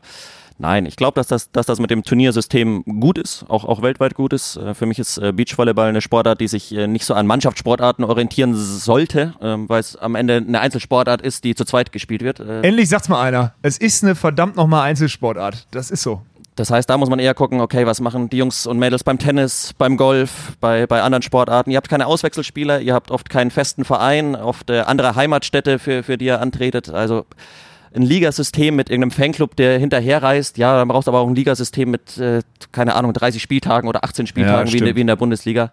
Ich glaube, dass das schon das richtige System ist. Ähm, in anderen Sportarten gibt es aber mit äh, Einzelsportarten, mit einem Turniersystem auch Geld zu verdienen. Äh, Tennis, Golf äh, und so weiter. Ähm, die kriegen das auch hin. Deswegen ja. ähm, glaube ich, dass das auch im, im Beachvolleyball möglich, möglich sein wird oder irgendwann möglich sein muss. Ähm, das heißt, Anfang. wir brauchen mehr Typen im Sport, um den Sport bekannter zu machen? Oder müssen wir es allglatt? Woran liegt es denn, dass der Sport sich nicht durchsetzt? Ist das Publikum zu belesen und deswegen nicht, nicht so begeisterungsfähig und kann sich nicht so zu dem Sport committen? Oder ist es wirklich nur, weil das einmal im Jahr in deine Stadt kommt?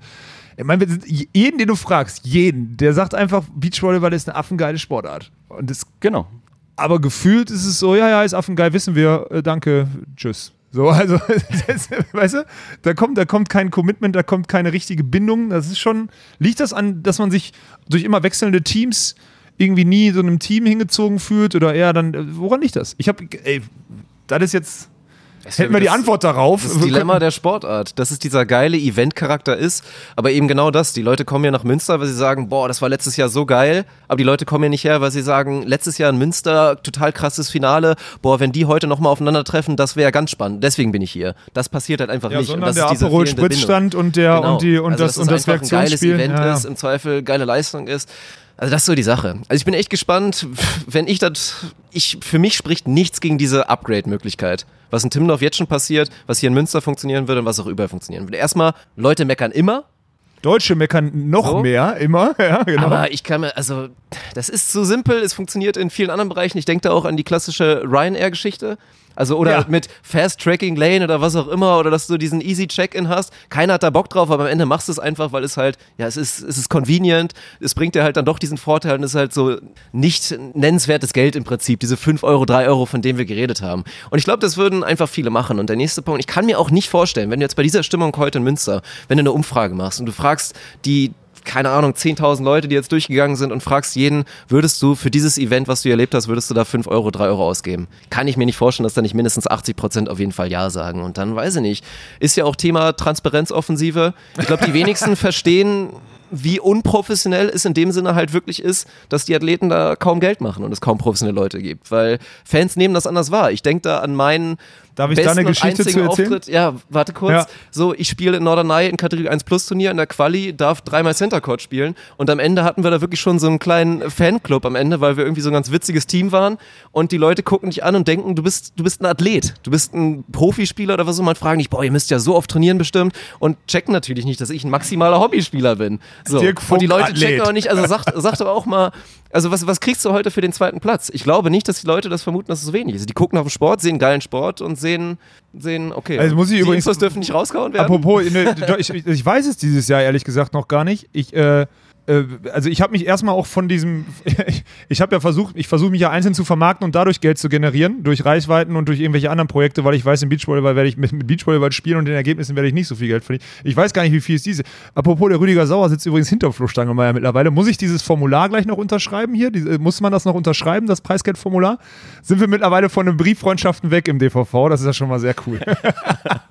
ich möchte eine Geschichte erzählen. 2015 hier in Münster geschehen, habe ich gewonnen mit Stefan Windscheif Und danach haben wir, sind wir in Austausch gekommen mit den, mit den Zuschauern, was ja auch in unserer Sportart. Wir gehen einfach von diesem Court runter. Du wirst angehimmelt wie so ein Superstar und die Leute können es nicht verstehen, dass du bei jedem stehen bleibst, jedem eine Unterschrift gibst, jeden in den Arm nimmst, mit jedem Pläuschen machst, wenn du gerade verloren hast. Das macht die Sportart so outstanding, aber das wissen wahrscheinlich auch alle, die zuhören.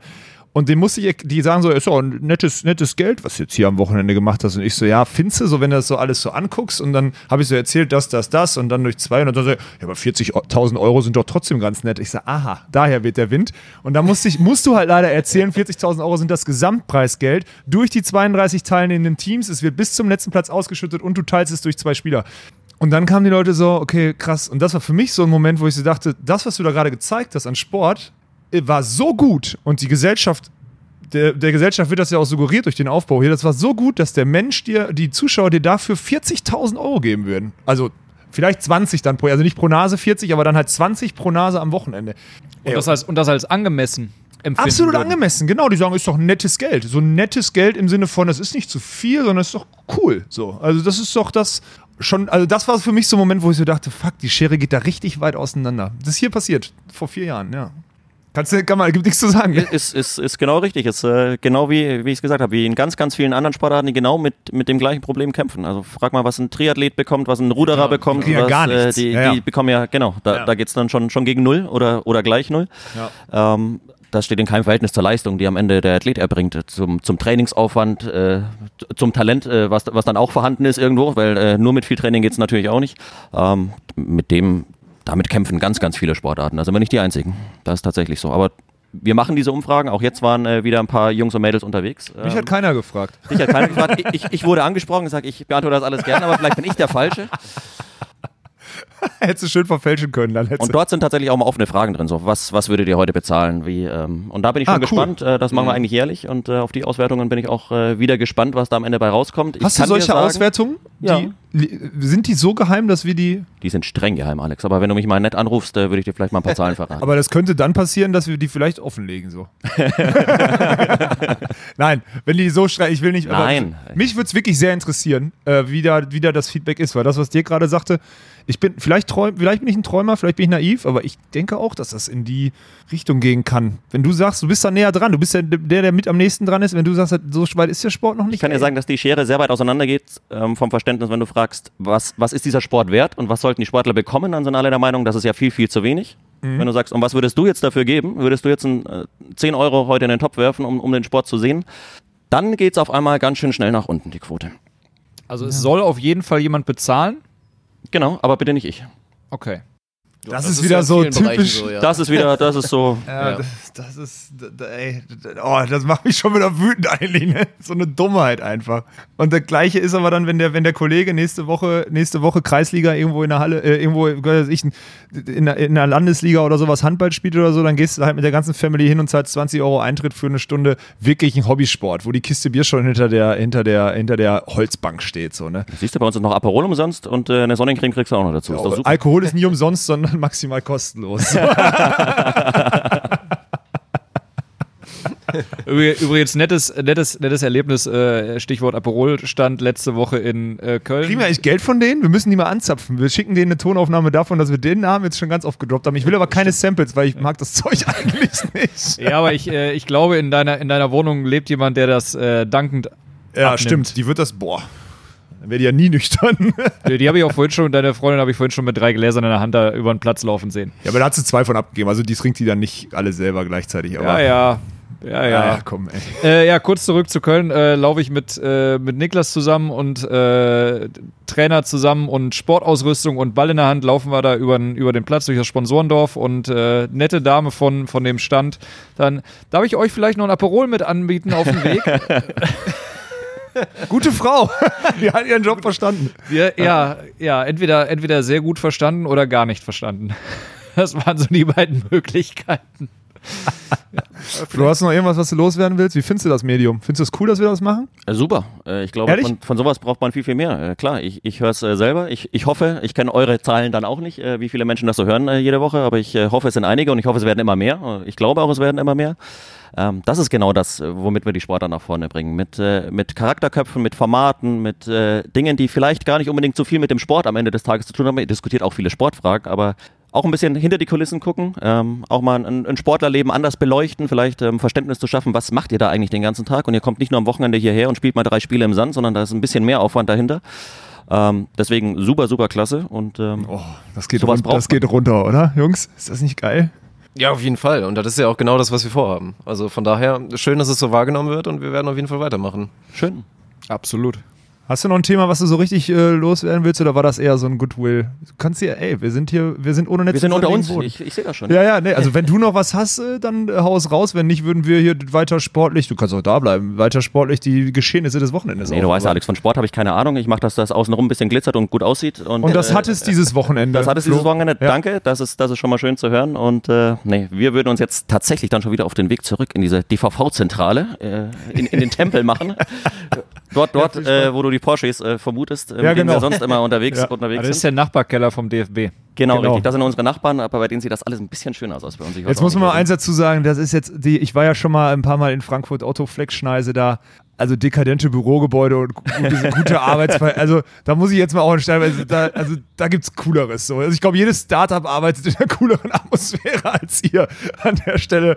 Äh, tut Sieht mir aus wie ein altes Schulgebäude. Ja, aber jeder hat sein Klassenzimmer. Ja, deswegen fahre ich jetzt da heute hin, bin ab morgen wieder dort und äh, freue mich dann, wenn ich am Donnerstag endlich wieder in den Zug nach Düsseldorf steigen darf. Düsseldorf, schöne äh, Stadt. Dann wiedersehen. Wunderschöne Stadt und äh, ja, wird, glaube ich, wieder ein klasse Turnier. Und dann lasse ich euch weiter fachsimpeln über, ja. über den Sport. Äh, und dann, dann machen wir mal am Ende, wenn, wenn wir, wir sind ja in Timnow auf jeden Fall, das haben wir schon gesagt. Und dann werden wir am Ende mal, machen wir mal. Lass uns mal Saisonresümee machen ja. äh, am, am Ende der Tour. Also da bist du jetzt schon eingeladen, oder, Jungs? Äh, ja, auf jeden auf Fall. Jeden Fall ne? Immer gerne. Alles Sauber. Klar. Flo, Danke. vielen gut. Dank. Ne? Kommt gut heim oder kommt gut in die Zentrale des Elends, wie auch immer man das jetzt. Ey, den musste ich mir jetzt, ich war jetzt 20 ja. Minuten nett, jetzt musste ich einen bringen. Ohne Spitze geht's nicht mit Alex. Ganz genau. Dafür mögen wir dich ja. Das war gelogen. Alles klar. Macht's Flo, gut. Tschüss. Hau rein. Ciao, Flo. So, und jetzt darf der Niklas, glaube ich, auch wieder vors Mike, weil wir, jetzt werden wir ein bisschen weiter über das Turnier sprechen. Und wir haben jetzt lange über Alex Turnier gesprochen. Und hier sitzt ja noch ein Mann, der aktiv war, beziehungsweise zwei sitzen zwei hier sogar, sitzen wir jetzt. Jetzt, die jetzt, jetzt ihr Turnierziel erreicht haben. Muss man einfach mal direkt so sagen. Sie haben es rausgehauen in der letzten Episode. Platz 5 war angestrebt und Platz 5 ist es geworden. Und da dann direkt mal die Frage, wie zufrieden ist man damit, wenn man eigentlich das Ziel erreicht hat, aber am Ende, wie immer man denkt, boah, ein bisschen mehr hätte bestimmt gehen können? Ja, also ich glaube, insgesamt müssen wir mit dem, oder sind wir Und mit darf dem. Darf ich einmal vorher meine Meinung zu dem Ergebnis von den beiden sagen? Ja, hau raus. Das Durchschnittsniveau war nicht eines fünften Platz entsprechend, sag ich ganz ehrlich. Aber sie haben einfach einen guten Draw gehabt und dann die Pflichtsieger eingefahren. So, und jetzt dürft ihr weitermachen. Ja, und vorne, vorne die Stimmung direkt mal direkt miese. Das, das, haben wir vorhin schon diskutiert. Ich bin da absolut d'accord mit. Ja. Und daran ist halt nichts Verwerfliches, finde ich. So. Nein, überhaupt nicht. Man, man muss auch den, man, wenn man da so einen Teppich ausgerollt kriegt und im Achtelfinale dann einen überraschenden Gruppenzweiten im Bevers Golkes kriegt, muss man die halt schlagen. Die haben vorher Benzin Erdmann geschlagen, die am Ende auf dem Treppchen stehen. Ihr schlagt, ihr schlagt die, also seid ihr eigentlich jetzt fangen wir an mit Benzin Erdmann oder was? ja, genau. Eigentlich seid ihr Eigentlich nein, jetzt, nein, nein. Jetzt erzähl doch mal, ich wollte noch so, ein bisschen Unruhe stiften. Also wir, also wir sind auf jeden Fall zufrieden, äh, zufrieden mit dem Ergebnis und äh, das, was Alex da gerade gesagt hat, äh, ist korrekt. Ähm, wenn wir unsere Freitagsleistung da äh, uns in Erinnerung rufen, was wir eigentlich nicht tun wollen, dann war das nicht mal dieses Turnieres hier würdig, habe ich so zwischenzeitlich das Gefühl gehabt. Ähm, geil, geil, gut, cooler Satz. Finde ich gut, dass ja, du das so sagst. Finde ich gut. Ja, also das, äh, da war, stand uns selber der Kopf irgendwie ein bisschen, bisschen quer danach. Und wir Was, war, warst du aufgeregt, Daniel? Sag doch mal ehrlich, jetzt, woran hat es denn jetzt Freitag, woran hat es gelegen? Woran hat es woran hat gelegen? Woran hat es gelegen? Fragt man sich hinterher immer, woran hat es Woran hat es gelegen? Woran ja, gelegen hat, ne? Woran hat es gelegen? ähm, aufgeregt, nee, so richtig aufgeregt und äh, Na komm, das ist jetzt hier mal wirklich, jetzt mal draußen hören Leute zu, die sind, die gehen in eine Saison, die haben über den Winter mehr gemacht als in der letzten Saison. Wenn das ein C-Turnier, wenn das Hobby, wenn das Mix ist, ist das egal.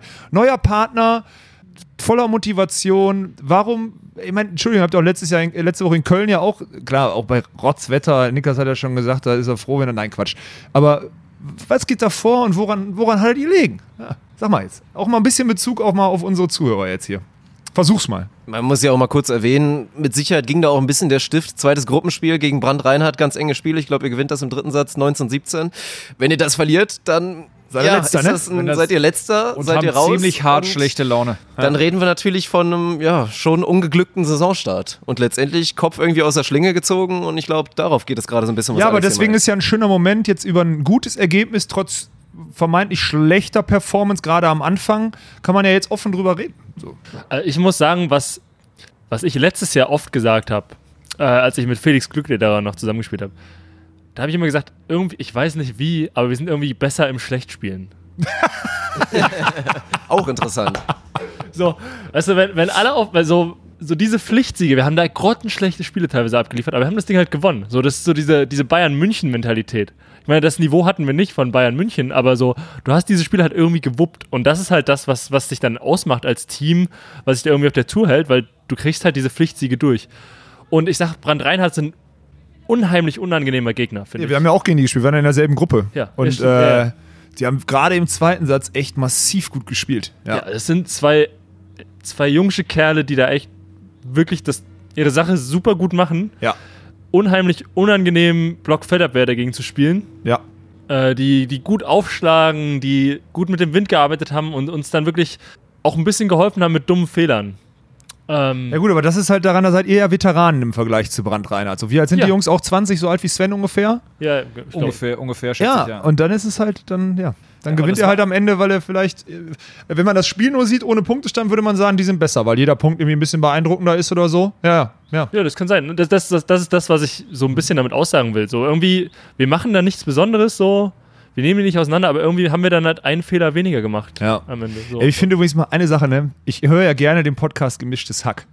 Und die beiden, äh, Tommy Schmidt und Felix Lobrecht, sind immer in der Folge selber, fangen, labern die los und irgendwann sagt einer, das ist doch eine geile Episodenüberschrift.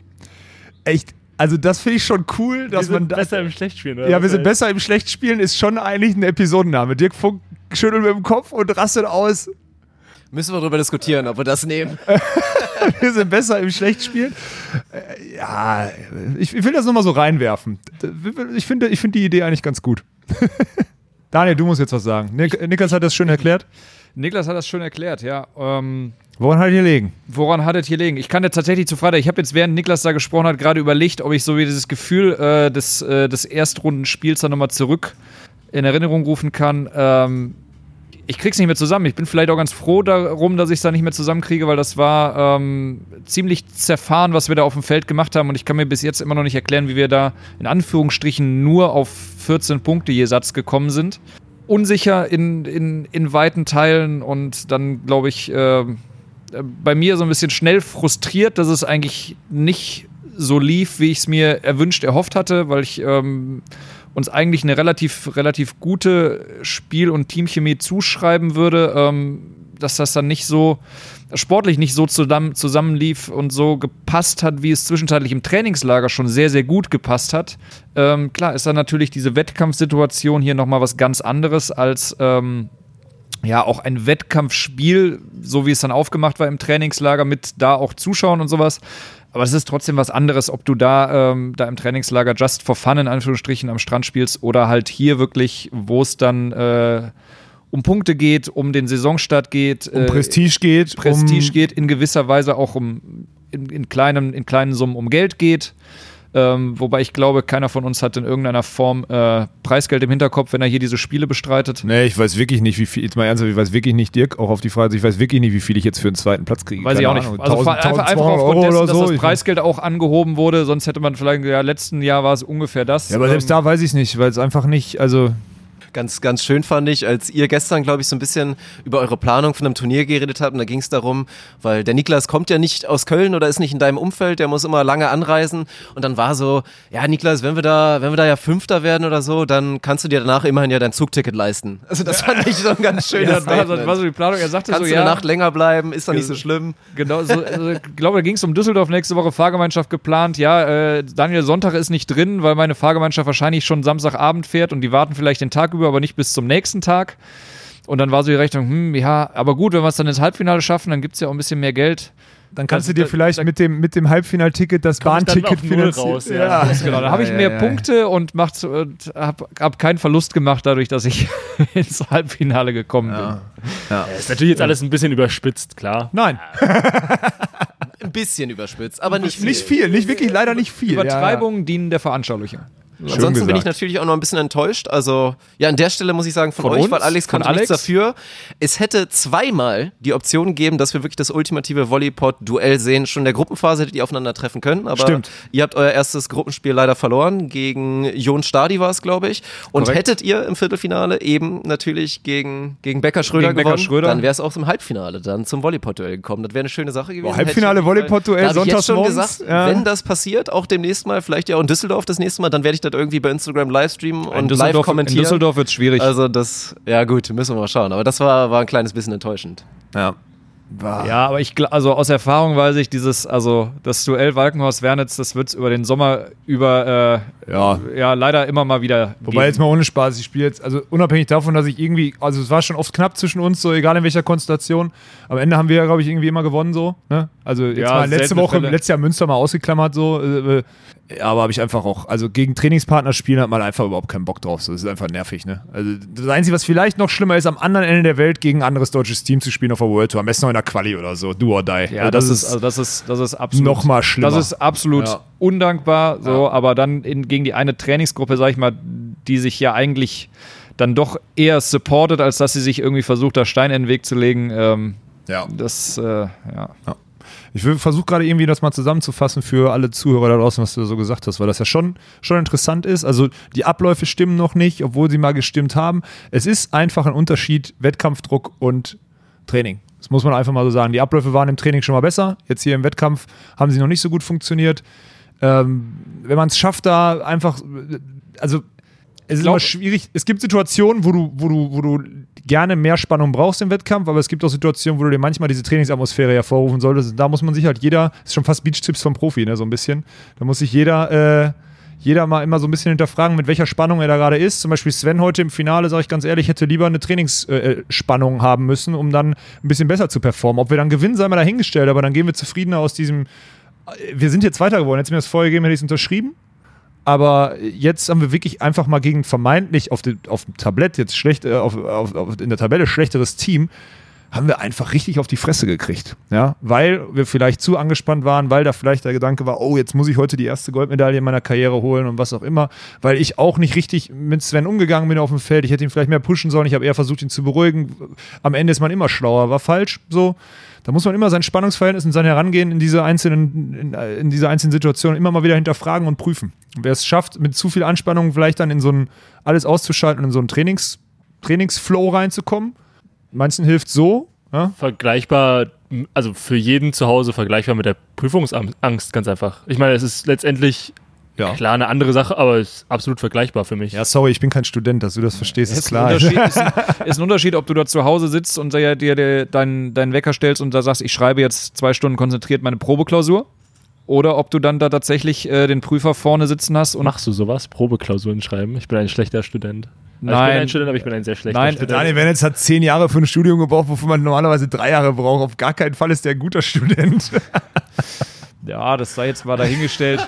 Um deine, um deine, um deine Frage mit der Probeklausur zu beantworten, nee, habe ich nicht wirklich gemacht. Und erst recht nicht zwei Stunden konzentriert äh, gesagt, ich schreibe jetzt eine Probeklausur. Das, äh, das nicht, die ist man dann eher so durchgegangen. Aber ähm, das nur als Beispiel, um das so ein bisschen zu veranschaulichen. Das ist, das ist eine andere, andere Drucksituation. Vielleicht können sich, können das ja Studenten, die ernsthaft studiert haben, können das dann ja nachvollziehen. So, aber äh, ich habe mein Studium übrigens fertig, inklusive Abschluss. Keiner, äh, einfach nur. Wollte ich jetzt nur, wollte ich, Ja, genau, also so ein Klatschen, also so ein Klatschen. So ein leises, so ein leises Klatschen-Button auf deinem Laptop. Das ist es nicht wert, tut mir leid. Nee? Da mache ich keinen Mausklick für. Nee, ist es nicht nee. wert. Ich musste, ich, musste, ich musste das nochmal sagen, weil ein, zwei Kumpel aus Volleyballkreisen sich einen Spaß draus machen, mich immer noch jedes Mal, wenn wir uns unterhalten, zu fragen, Daniel, wie ist es eigentlich gerade bei dir mit Studium? Ah, ja, okay. Ja, gut, ich bin jetzt selber nicht so der Studiumsweltmeister, von daher kann ich da jetzt eigentlich auch keine Spitzen nach links hier schicken zu Daniel, weil bei mir sieht die Situation ähnlich aus. Aber gut, ich bin ja hier Podcaster, ne? Das ist wir werden, genau, weil, genau. Und alle Alex hat doch auch mal ein Studium angefangen. Ja, ja. Ich habe mich auch mich sogar schon zweimal in meinem Leben eingeschrieben, weil ich einmal Studentenweltmeisterschaft spielen sollte. Da habe ich mich, glaube ich, an irgendeiner Fernuni in Hamburg wurde ich eingeschrieben. Und dann habe ich versucht, zum Fernstudium durchzuziehen. Fernuni Hagen, ey, System gut, der Student nicht. Also nicht, dass ich, ich habe es gar nicht versucht. Nimm das Kind mal beim Namen. Ja, ja du hast, glaube ich, ein Buch hast du, glaube ich, da hast du, glaube ich, ein paar Seiten reingeblättert und dann. Ich fand es äh, halt richtig langweilig. Einführung in die Betriebswirtschaftslehre, da ich so, ey, du hast schon Wirtschaftsabitur gemacht, du hast eine Banklehre gemacht, das ist richtig lame. Und dann habe ich es wieder weggelegt und dann war meine Studienzeit vorbei. war wirklich so, original. Also ich war, ich war für eine Stunde gefühlt Student. Ja, ich bin mal gespannt. Also ich will allgemein auch nochmal mit der Thematik jetzt hier wirklich seine, seine Wettkampfshärte eigentlich auf den Platz zu bringen, ist für mich ja auch ein bisschen die Sache der, der Reform. Tourreform war, glaube ich, unsere allererste Episode. Und in, dieser in diesem Turniersystem geht es jetzt halt darum. Also erstmal spricht für mich dieses neue Turniersystem und eben nicht mehr Double Out mit diesem sanften Kissen, dass du eventuell dich noch durch den Loserbaum boxen kannst und so weiter. Das verändert halt schon viel. Ich meine, man hat es jetzt auch gesehen, war ja auch so ein bisschen Favoritensterben jetzt im Turnier. Bergmann Harms nach der Gruppenphase kriegen die ein unangenehmes Viertelfinale gegen Bezin Erdmann und fliegen raus als topgesetztes Team.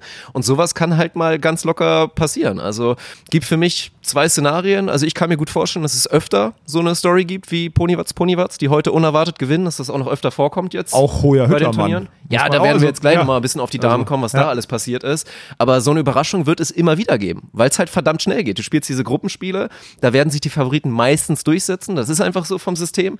Aber dann dieses allererste K.O.-Spiel, ist eine harte Nummer und auch ja. bei euch. Ich meine, ihr kriegt im. Sova Fretschner vor die Flinte. Interessante Thematik natürlich, jetzt mit Sova Fretschner als erweitertes World Tour Turnier, als direkte Konkurrenten für euch. Unangenehmes Spiel. Und auch ja. da musstet ihr über die volle Distanz gehen, drei Sätze. Und wenn du so ein Ding dann einfach mal verlierst, geht das Turnier auch wirklich mal undankbar und sehr schnell dann auf einmal zu Ende. Ja, also das ist aber das ist so, und am Ende hat man dieses Spielsystem ja auch gewählt, weil es auf der World Tour auch so ist. Du hast, es ist, es ist ähnlich, du hast zwei Gruppenspiele, von denen du eins gewinnst, um in die K.O.-Phase einzuziehen. Wenn du beide gewinnst, überspringst du eine und danach ist do or die. Wenn du verlierst, bist du raus. Und es ist interessant. Es ist, äh, ich, ich bin mir ziemlich sicher, dass Philipp und Yannick nicht, also die wären ins Halbfinale gekommen, wenn sie nicht diese eine K.O.-Runde dann einfach, sie haben gegen sehr gut im Flow, gestern haben Betzin Erdmann dreimal 2-0 gewonnen, nachdem sie Freitag ihr Auftaktspiel gegen Bebas Golkes verloren haben und haben dann einfach mit einem Flow von zwei Siegen ähm, direkt im Durchgang dann auch Bergmann Harms verputzt, während die morgens einen sehr, sehr klaren Sieg gegen äh, Sova Fretschner hatten.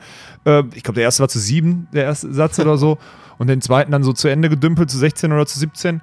Äh, haben dann sechs Stunden Pause und laufen dann auf Betzin Erdmann, die ja nachweislich gute Volleyballer sind. Und ja, dann verlierst du schon, bist raus. Völlig undankbar, drei Spiele gemacht, an eins gesetzt raus.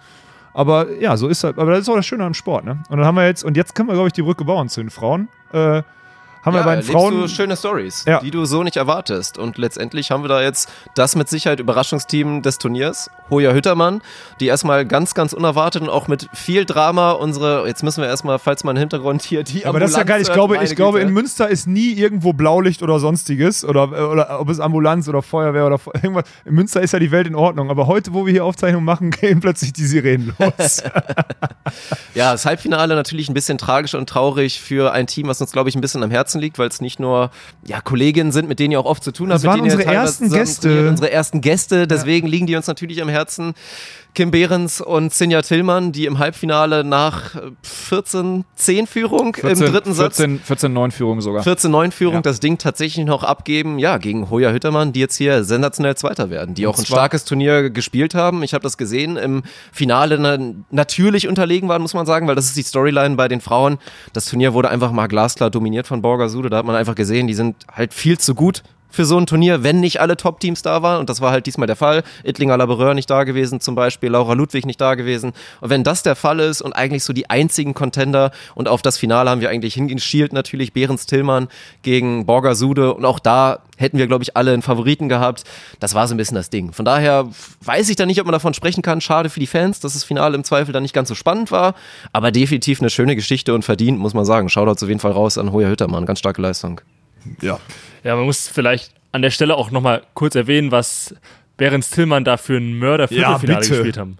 Ja, bitte, also, also, also da haben wir, glaube ich, auch nochmal ein paar Daten und Fakten. Ja, ja, ja. Wie, lange, wie lange kann ein Satz im Beachvolleyball gehen? Das wird jetzt spannend. Länger, äh, länger als ein ganzes Spiel anscheinend. Also lustigerweise hatten wir dieses Wochenende zwei davon. Also im Männerfeld ja auch noch mal eins. Spielplatz drei war Spielplatz das, ne? drei ja, Männer stimmt. hatten wir natürlich dann auch noch mal so einen schönen Satz dabei. Aber der kommt nicht ganz ran an das, was äh, Behrens Tillmann da ja, komm mal, äh, Daniel, hast du eigentlich deinen Partner mitgemacht, dass du nicht mehr den Rechenschieber spielen musst oder wie läuft das? Absolut. ja, ja, ja, wird alles auf die Blockspieler abgeladen. Ich glaub das nicht, ey, Mann. Ja, also 40 zu 38. Ja. Und 38 Minuten oder sowas, glaube ich. 38 Minuten Spielzeit. Wahnsinn, ey, 38 ja. Minuten.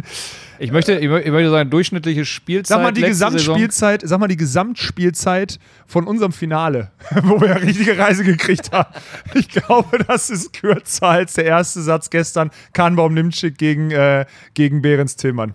Könnte ich mir vorstellen, dass das fast kürzer war heute. Ich glaube, ihr habt 42 Minuten gespielt. Ja. War kürzer? Ja, die Antwort ist ja. mein Gott. Ja. Durchschnittliche Spielzeit letztes Jahr der, der Erstrundenspiele waren 39 Minuten. Krass. Hatten wir ja mal ausgerechnet. Ja, 36 Minuten reine Spielzeit, also 37 Minuten mit Satzpause. Ja, kürzer als. eine Minute kürzer. als der erste Satz gestern während des Themas. Aber trotzdem muss man ja sagen, also monströses Spiel, dann mit 19 ich glaube 38, 40, 21, 19, 19, 17, wenn ich das noch richtig im Kopf habe. Genau, Behrens Tillmann hat den ersten Satz, diesen, diesen, diesen Monstersatz verloren. Oversize-Satz verloren, genau. Ja, und dann Stunde 20 auf dem Feld gewesen, gestern Abend bis Viertel vor acht hier gefühlt, dann muss es ja gewesen sein, wenn um, wenn um 18 Uhr Anpfiff war. Ähm, danach musste Sinja Tillmann noch zur Dopingkontrolle. Das ist auch so eine Sache, wo ich echt sage, das ist grenzwertig. Da hat eine Spielerin gerade anderthalb Stunden Sport gemacht. Die muss jetzt eigentlich essen, weil die am nächsten Tag um 10.30 Uhr spielen muss. Da muss ich die Dopingkontrolle eigentlich mal hinten anstellen. Also sie können gerne nach dem letzten Spiel des Wochenendes so, das ist okay, aber am, am Samstagabend, in unserem Fall, wir haben um 16 Uhr äh, gespielt, waren um 16.45 Uhr fertig da ist das okay, da hast du noch anderthalb Stunden, dann gehst du Abendessen, dann bist du immer noch gut ausgeruht. Aber in dem Fall war das schon, das wird auch nochmal Körner gekostet haben, aber am Ende führst du halt 14-10 im dritten Satz und dann musst du es trotzdem zu Ende bringen und zumindest im Finale spielen. Und wenn du dann trotzdem durch ja. bist und dann gegen Borger Sude verlierst, dann hast du aber zumindest einen zweiten Platz und ich glaube auch, dann hätten wir noch ein bisschen spannenderes Finale gesehen, als wir jetzt am Ende gesehen haben. Ja, mit Sicherheit eine riesen Enttäuschung. Ich glaube, gerade die Kim, die da natürlich in der Phase bisschen Probleme hatte, ihr Sideout dann da durchzubringen, war auf jeden Fall sehr, sehr enttäuscht. Am Ende war es ein versöhnliches Ende und man muss die beiden ja auch mal ein bisschen in Schutz nehmen. Nicht nur das Pensum, was sie jetzt bei dem Turnier gefahren haben, auch jetzt mit der World Tour natürlich all das, was du auch erlebt hast, aber die beiden haben unglaublich viel trainiert und dass du jetzt hier mal bei so einem Turnier einen Moment hattest, in dem du schwächelst, der wird dann direkt eiskalt bestraft. So das ist das Schöne beim deutschen einfach. Beachvolleyball. Ja, genau, genau. Aber trotzdem schön zu sehen. Das sind ja Tillmann, die am Ende sich hier beim Publikum bedankt nach dem dritten Platz, Tränen in den Augen hatte, ja, dann süß, mal schnell ne? die Sonnenbrille runtergezogen hat, damit es nicht peinlich wird, was aber auch nicht peinlich war, war einfach schön zu sehen. Sinja das Turnier ja letztes Jahr auch gewonnen mit Theresa Mersmann vor heimischer Kulisse hier, ist ja immer was ganz Besonderes und von daher auch, ja, versöhnliche Geschichte und ich denke mal, darauf können sie aufbauen, auf jeden Fall. Jetzt muss man dazu sagen, die beiden spielen ab Donnerstag Hauptfeld in Itapema beim Vier-Sterne-Turnier. Ähm, das ist auch so ein bisschen im Kopf, Leute. Das, die, die, haben, die haben die Koffer, den Zweitkoffer schon gepackt. Die fliegen, glaube ich, morgen früh, äh, fliegen die, ich, glaube sogar aus Frankfurt oder so, lass mich nicht lügen, fliegen die nach Brasilien. Ja, dann, das, ist, das, das kostet ein bisschen Kapazität. Die Frage ist, ob man dann so ein Turnier spielen muss. Die Antwort ist ja, weil es ein Heimturnier ist und weil man sich der deutschen, den deutschen Zuschauern präsentieren will und Freunden. Ich bin der Meinung, ja jetzt mit dem Turnierverlauf, mit dem super knappen Spiel gestern, was deutlicher zu erwarten wäre, mit der Halbfinalniederlage heute und mit dem dann versöhnlichen Abschluss, ist es trotzdem so ein bisschen, hat den Flow von den beiden aus dem Viersterne-Turnier, glaube ich, ein bisschen gebrochen, weil sie einen guten Saisonstart hatten zusammen. Ja. Aber jetzt sind sie wieder im Internationalen, wenn sie bis Donnerstag sich erholen, dann fliegt man ja auch ein bisschen in die Wärme, im Gegensatz zu 10 Grad hier in Münster und dann äh, ist man irgendwo in Brasilien und dann geht es wieder von vorne los. Ja, dann, muss, dann so muss, man, dann muss man diese, diese, sag ich mal, fünf, sechs, sieben Minuten da aus dem, äh, aus dem Halbfinale auch einfach mal. Und die 180 aus dem Viertelfinale. ja. Und dann, kann man auch noch mal, dann können die beiden auch nochmal getrost auf die Setzliste für die Weltmeisterschaft schauen. Ja. Stimmt, das geht dann natürlich, äh, das geht dann natürlich runter. So. Ja, das, das ist vielleicht so ein Bild, was man sich dann einfach äh, während des Fluges einfach auf den Vordersitz tackert und dann immer, wenn man aus dem Nickerchen kurz aufwacht, ja. guckt man Nee, es geht nicht, da muss man Filme gucken, ey. Auf Langstrecke muss man Filme, muss man gucken. Filme gucken. Ja, ja, da kannst du nichts dran tackern, da musst du Filme gucken. Ich hatte heute Morgen noch einen witzigen Moment mit äh, Natascha Niemczyk beim Frühstück, die ja gestern das Mörderspiel dagegen Behrens Tillmann ja. Äh, gespielt hatte und äh, war dann so ein bisschen scherzhaft das Fazit, ja, äh, ist doch genial. Maximale Center Court Zeit genutzt, super Spaß gehabt und dann konnten wir abends trotzdem ruhigen Gewissens auf eine Party gehen. ja, so gehen dann die, so, ja, so gehen halt dann die Bedürfnisse auseinander. Das ist halt. Ja. Und, und da war noch, da war scheinbar noch Energie. Also, also Natürlich locker, locker ein Auslaufen und tanzen hat nie geschadet. So, ne? ein, paar, ein paar isotonische Kaltgetränke dazu. Äh, Alkohol lenkt von der Niederlage ab. Ich kann das nur je, also jedem Teambuilding, Teambuilding, Teambuilding am Anfang der Saison. Äh, also ich kann das nur, also jedem Hobbyspieler kann ich das nur brennend ans Herz legen. So, ne? Das ist einfach. Wir wollen vom Profi. wir, wollen, wir wollen natürlich jetzt äh, Kamo Mjemczyk da kein, kein Hobbytum, Hobbytum äh, äh, ans, ans Bett nageln, aber.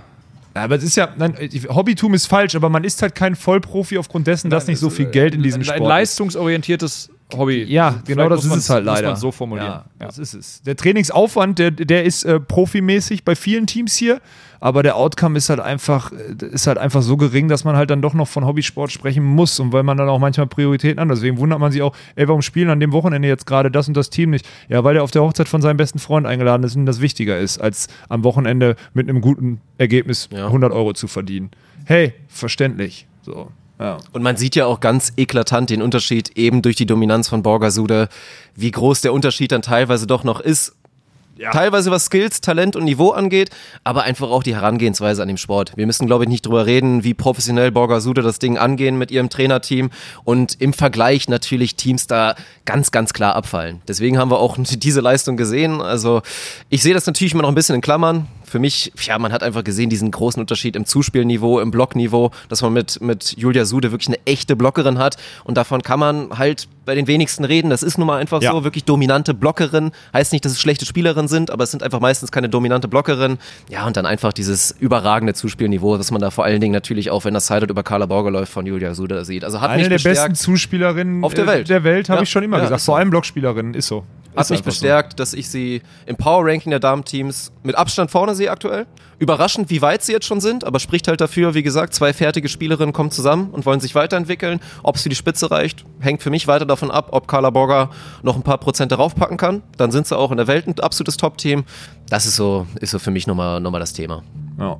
Und dann wollen wir noch mal ein letztes Thema machen. Und ich glaube, das müssen wir noch ein bisschen abhaken, weil es auf unserem nicht letzten Instagram-Post, aber auf einem Instagram-Post mal ein bisschen zur Sache ging. Und ich will da jetzt keinen Schuh draus machen, aber ich will es zumindest noch mal adressieren, weil da, glaube ich, ein, zwei Missverständnisse entstanden sind, als wir über die Wildcard, Wildcards geredet haben. Also erstmal, um es nachzuliefern, wie hieß nochmal das? Das hört sich jetzt schon wieder so despektierlich an, aber tut mir leid, ich habe den Namen nicht. Du? Ja, also darum ging es ja letztendlich. Wir haben lange darüber geredet, macht das Sinn, ein Jugendteam mit 16 DVV-Punkten, was noch nie ein Herrenturnier zusammengespielt hat, direkt auf die Beachtour zu schicken?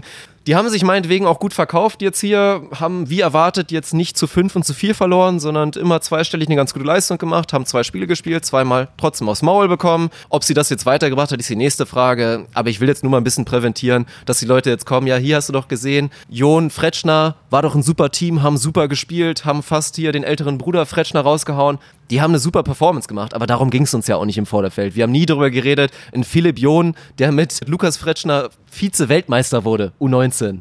Natürlich kann der Volleyball spielen. Und Simon Fretschner erstmal Shoutouts an die Eltern, an Eltern Fretschner. Ja, mein ja, Gott. ja, ja, ja, ja. Die da gute, zwei gute Produktion. Ja, Jungs da wirklich Also gezeigt. da ist Galoppsperma am Start also vom über, über Lukas Fretschner habe ich ja schon, schon von ihm habe ich schon geschwärmt, aber auch sein kleiner Bruder, alter Schwede. Der hat eine Fackel Mit seinen im 17 Arm, ne? Jahren, Ja, ja. also Der sowohl im Angriff als auch im Aufschlag. Der hat den schnellsten Aufschlag hier geschlagen mit 110 Stundenkilometer. Damit hätte er Ja. letztes Jahr das Saisonpreisgeld gewonnen.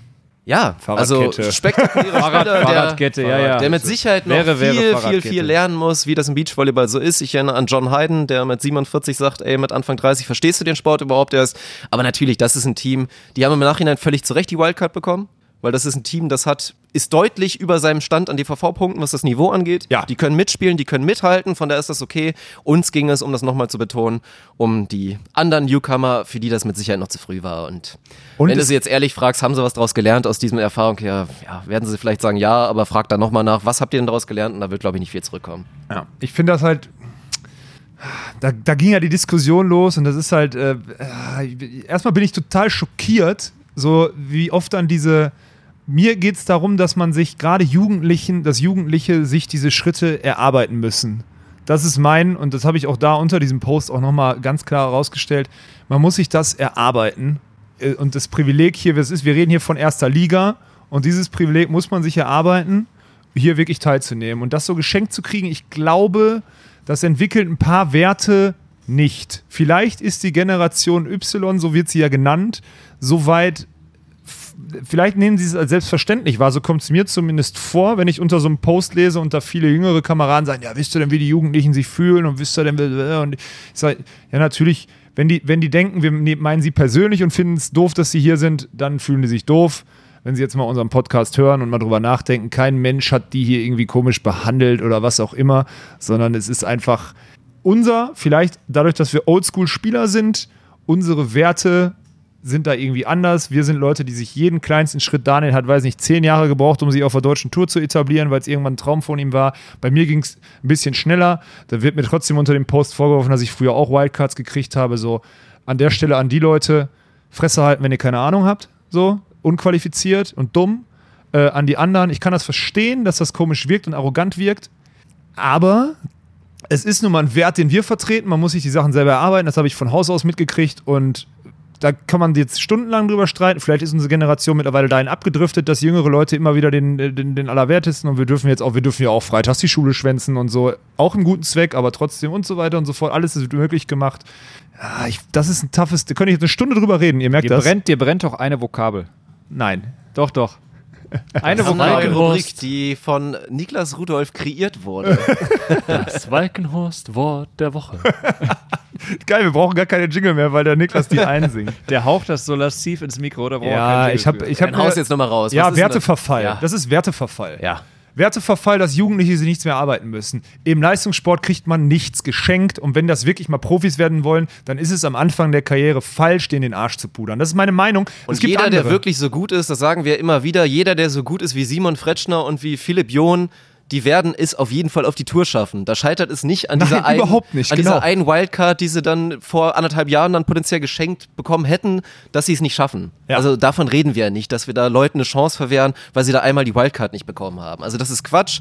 Aber ich will auch nochmal betonen, die sollen im Zweifel ja auch den Support bekommen, wenn man ja, halt sieht, okay, die haben, die haben das Potenzial, die kommen da aus Gründen XY, schaffen sie es aktuell noch nicht in das Turnier rein, warum auch immer, dann gibt man den kleinen kleinen Stupser sowas, dass sie die Möglichkeit dazu haben oder vielleicht auch, wie es ja teilweise genannt wird, ja, die sollen das Niveau einfach mal kennenlernen, um zu sehen, wo die Reise hingeht.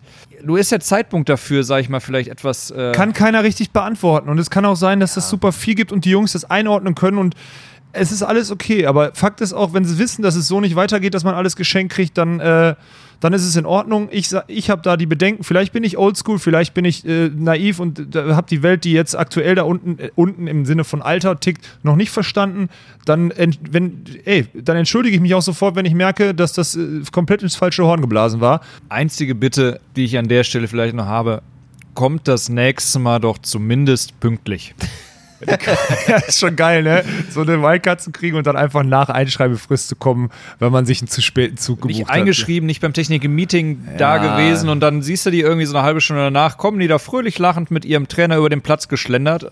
Ja, und geht ich nicht. Da, und ich dachte so ganz kurz, Gehst du da jetzt hin und machst noch eine Welle oder was? Ja, ich sag ja Werteverfall, Leute. Manchmal ist Werteverfall. Aber gut. gut. Es soll nicht wieder zu sehr abrutschen, dass wir jetzt irgendwie da den Jungs einen Vorwurf machen. Natürlich nehmen die auch die Wildcard an. Keiner sagt hier, die sollen sagen, ich glaube, ich habe diese Wildcard nicht verdient, ich möchte bei diesem Turnier nicht antreten. Nein, auf Wenn du die Fall. bekommst, nimmst du die und spielst du, das ist ja. völlig klar. Und auch mal, ja, bitte, äh, ich hoffe, ihr habt da viel mitgenommen an dem Wochenende und habt da äh, und freut euch drauf. Und es ist vielleicht ein Ansporn zu sagen, vielleicht ist es ein mega Ansporn zu sagen, in den nächsten zwei Jahren, in den nächsten drei, vier Jahren gebe ich alles, um auf dieser Tour regelmäßig zu spielen, wie selbstverständlich. Ja. Alles gut. Äh, an der Stelle an viele, danke für den Austausch unter dem Post. Ich möchte noch kurz Philipp Arne Bergmann da aus der Schusslinie nehmen, weil der einfach nur ein Zitat, nämlich das, was ich vorausgesagt habe, äh, fakend und vorbereitet nach seinem Sieg in der ersten Runde, wovon ja jeder ausgegangen ist, er kam ins Zelt und wir, er hat den Podcast gehört und hat halt gesagt, auch und dafür bin ich hier hingekommen, in Anlehnung an meine, mein Zitat an das, was von der du ihm da in den Mund gelegt hast. Und also wir also sind Philipp Arne Bertmann komplett aus dieser Schusslinie raus, von mir aus mich ein bisschen in die Schusslinie rein, das ist okay. Schusslinie ist immer gut, weil wo geschossen wird, da hört man, hört man Geräusche so. Da hört man, da hört man was knallen. Genau, und das finde ich gut. Aber dann informiert so, dann, also ich finde auch einen Shitstorm geil, muss ich ehrlich sagen. Finde ich gut, dass da Austausch herrscht. Aber ein bisschen fundierter, dann macht das auch Bock zu antworten. Weil manchmal fasse ich mir an den Kopf und denke so, boah, jetzt muss ich hier alles erklären, damit das hier irgendwie weitergeht. Das ist ein bisschen nervig. Also fundierter, fundierter argumentieren finde ich schon ganz cool. Und dann gerne immer. Und dann antworte ich sowieso auf alles und wir auch. Weil das ist das, wovon dieses Element hier oder von, wovon diese, dieses Medium hier äh, lebt. Äh, das möchte ich abschließend sagen und dann auch wirklich abschließend, oder? Ja, dann können wir das jetzt hier so stehen lassen. Das war ein schönes letztes Statement und an der Stelle möchte ich mich natürlich wie immer bedanken bei allen Beteiligten. Natürlich in erster Linie, wie immer Daniel und Alex. Und auch an unserem nächsten Helfer und Gast, kann man ja sagen. Halb Gast, halb Helfer. Schöne Geschichte, Niklas Rudolf, schön, dass du da warst. Wird ja vielleicht, du wirst ja mit Sicherheit nochmal im, im Gepäck sein von Daniel irgendwann nochmal bei den nächsten Turnieren. Der Rucksack. Wirst du ja vielleicht auch nochmal ein Mikro vor der Nase haben. Also war wie immer schön und dann freue ich mich auf Düsseldorf und das jetzt natürlich nochmal ganz am Ende. Ich glaube, Werbung haben wir jetzt genug gemacht, wie geil die Techniker Beach Tour ist. Also wie immer, jeder, der nächstes Wochenende Zeit hat. Oh, eine Sache habe ich ja. vergessen. Wir droppen diese Episode ja morgen, ja. oder? Ja. Stimmt. Es gibt Ballkindbedarf in Düsseldorf bei der Techniker Beach Tour. Und dadurch, dass im Zuge des Werteverfalls niemand mehr bereit ist, kostenlos am Wochenende Ballkunst zu machen, nein, das ist natürlich jetzt Quatsch. Ähm, Wenn es da draußen einen Jugendverein gibt in NRW, unsere Crew bietet ein Training dafür an, dass ihr äh, zumindest im Daniel, ich bin nächste, nächste Woche leider, leider auf der World Tour in der Türkei unterwegs, ähm, damit der Daniel keine Rückenschmerzen kriegt, vor allem der Niklas nicht mit 2,6 Meter, sechs, brauchen wir Ballkinder. Wenn sich eine Jugendmannschaft meldet, schreibt uns irgendwie Instagram oder was auch immer an, äh, meldet euch beim Volleyballverband oder sonstigen. Wir, ihr kriegt ein Training von uns dafür, dass ihr da bei dem Event helft, weil sonst müssen sich die Spieler selber bücken. Das ist noch so eine, so eine kurze Bitte an euch. Sorry, Dick, dass ich da so das letzte Wort. Ich möchte jetzt gerne äh, abbinden und da wir einen dritten hier im Runde haben, ich sage ohne Netz, äh, Niklas sagt und und, und Daniel sagt sandigen Boden. Ist das okay? Ist das okay? Wir binden die neunte Episode ohne Netz und sandigen Boden ab mit einem ohne Netz und sandigen Boden.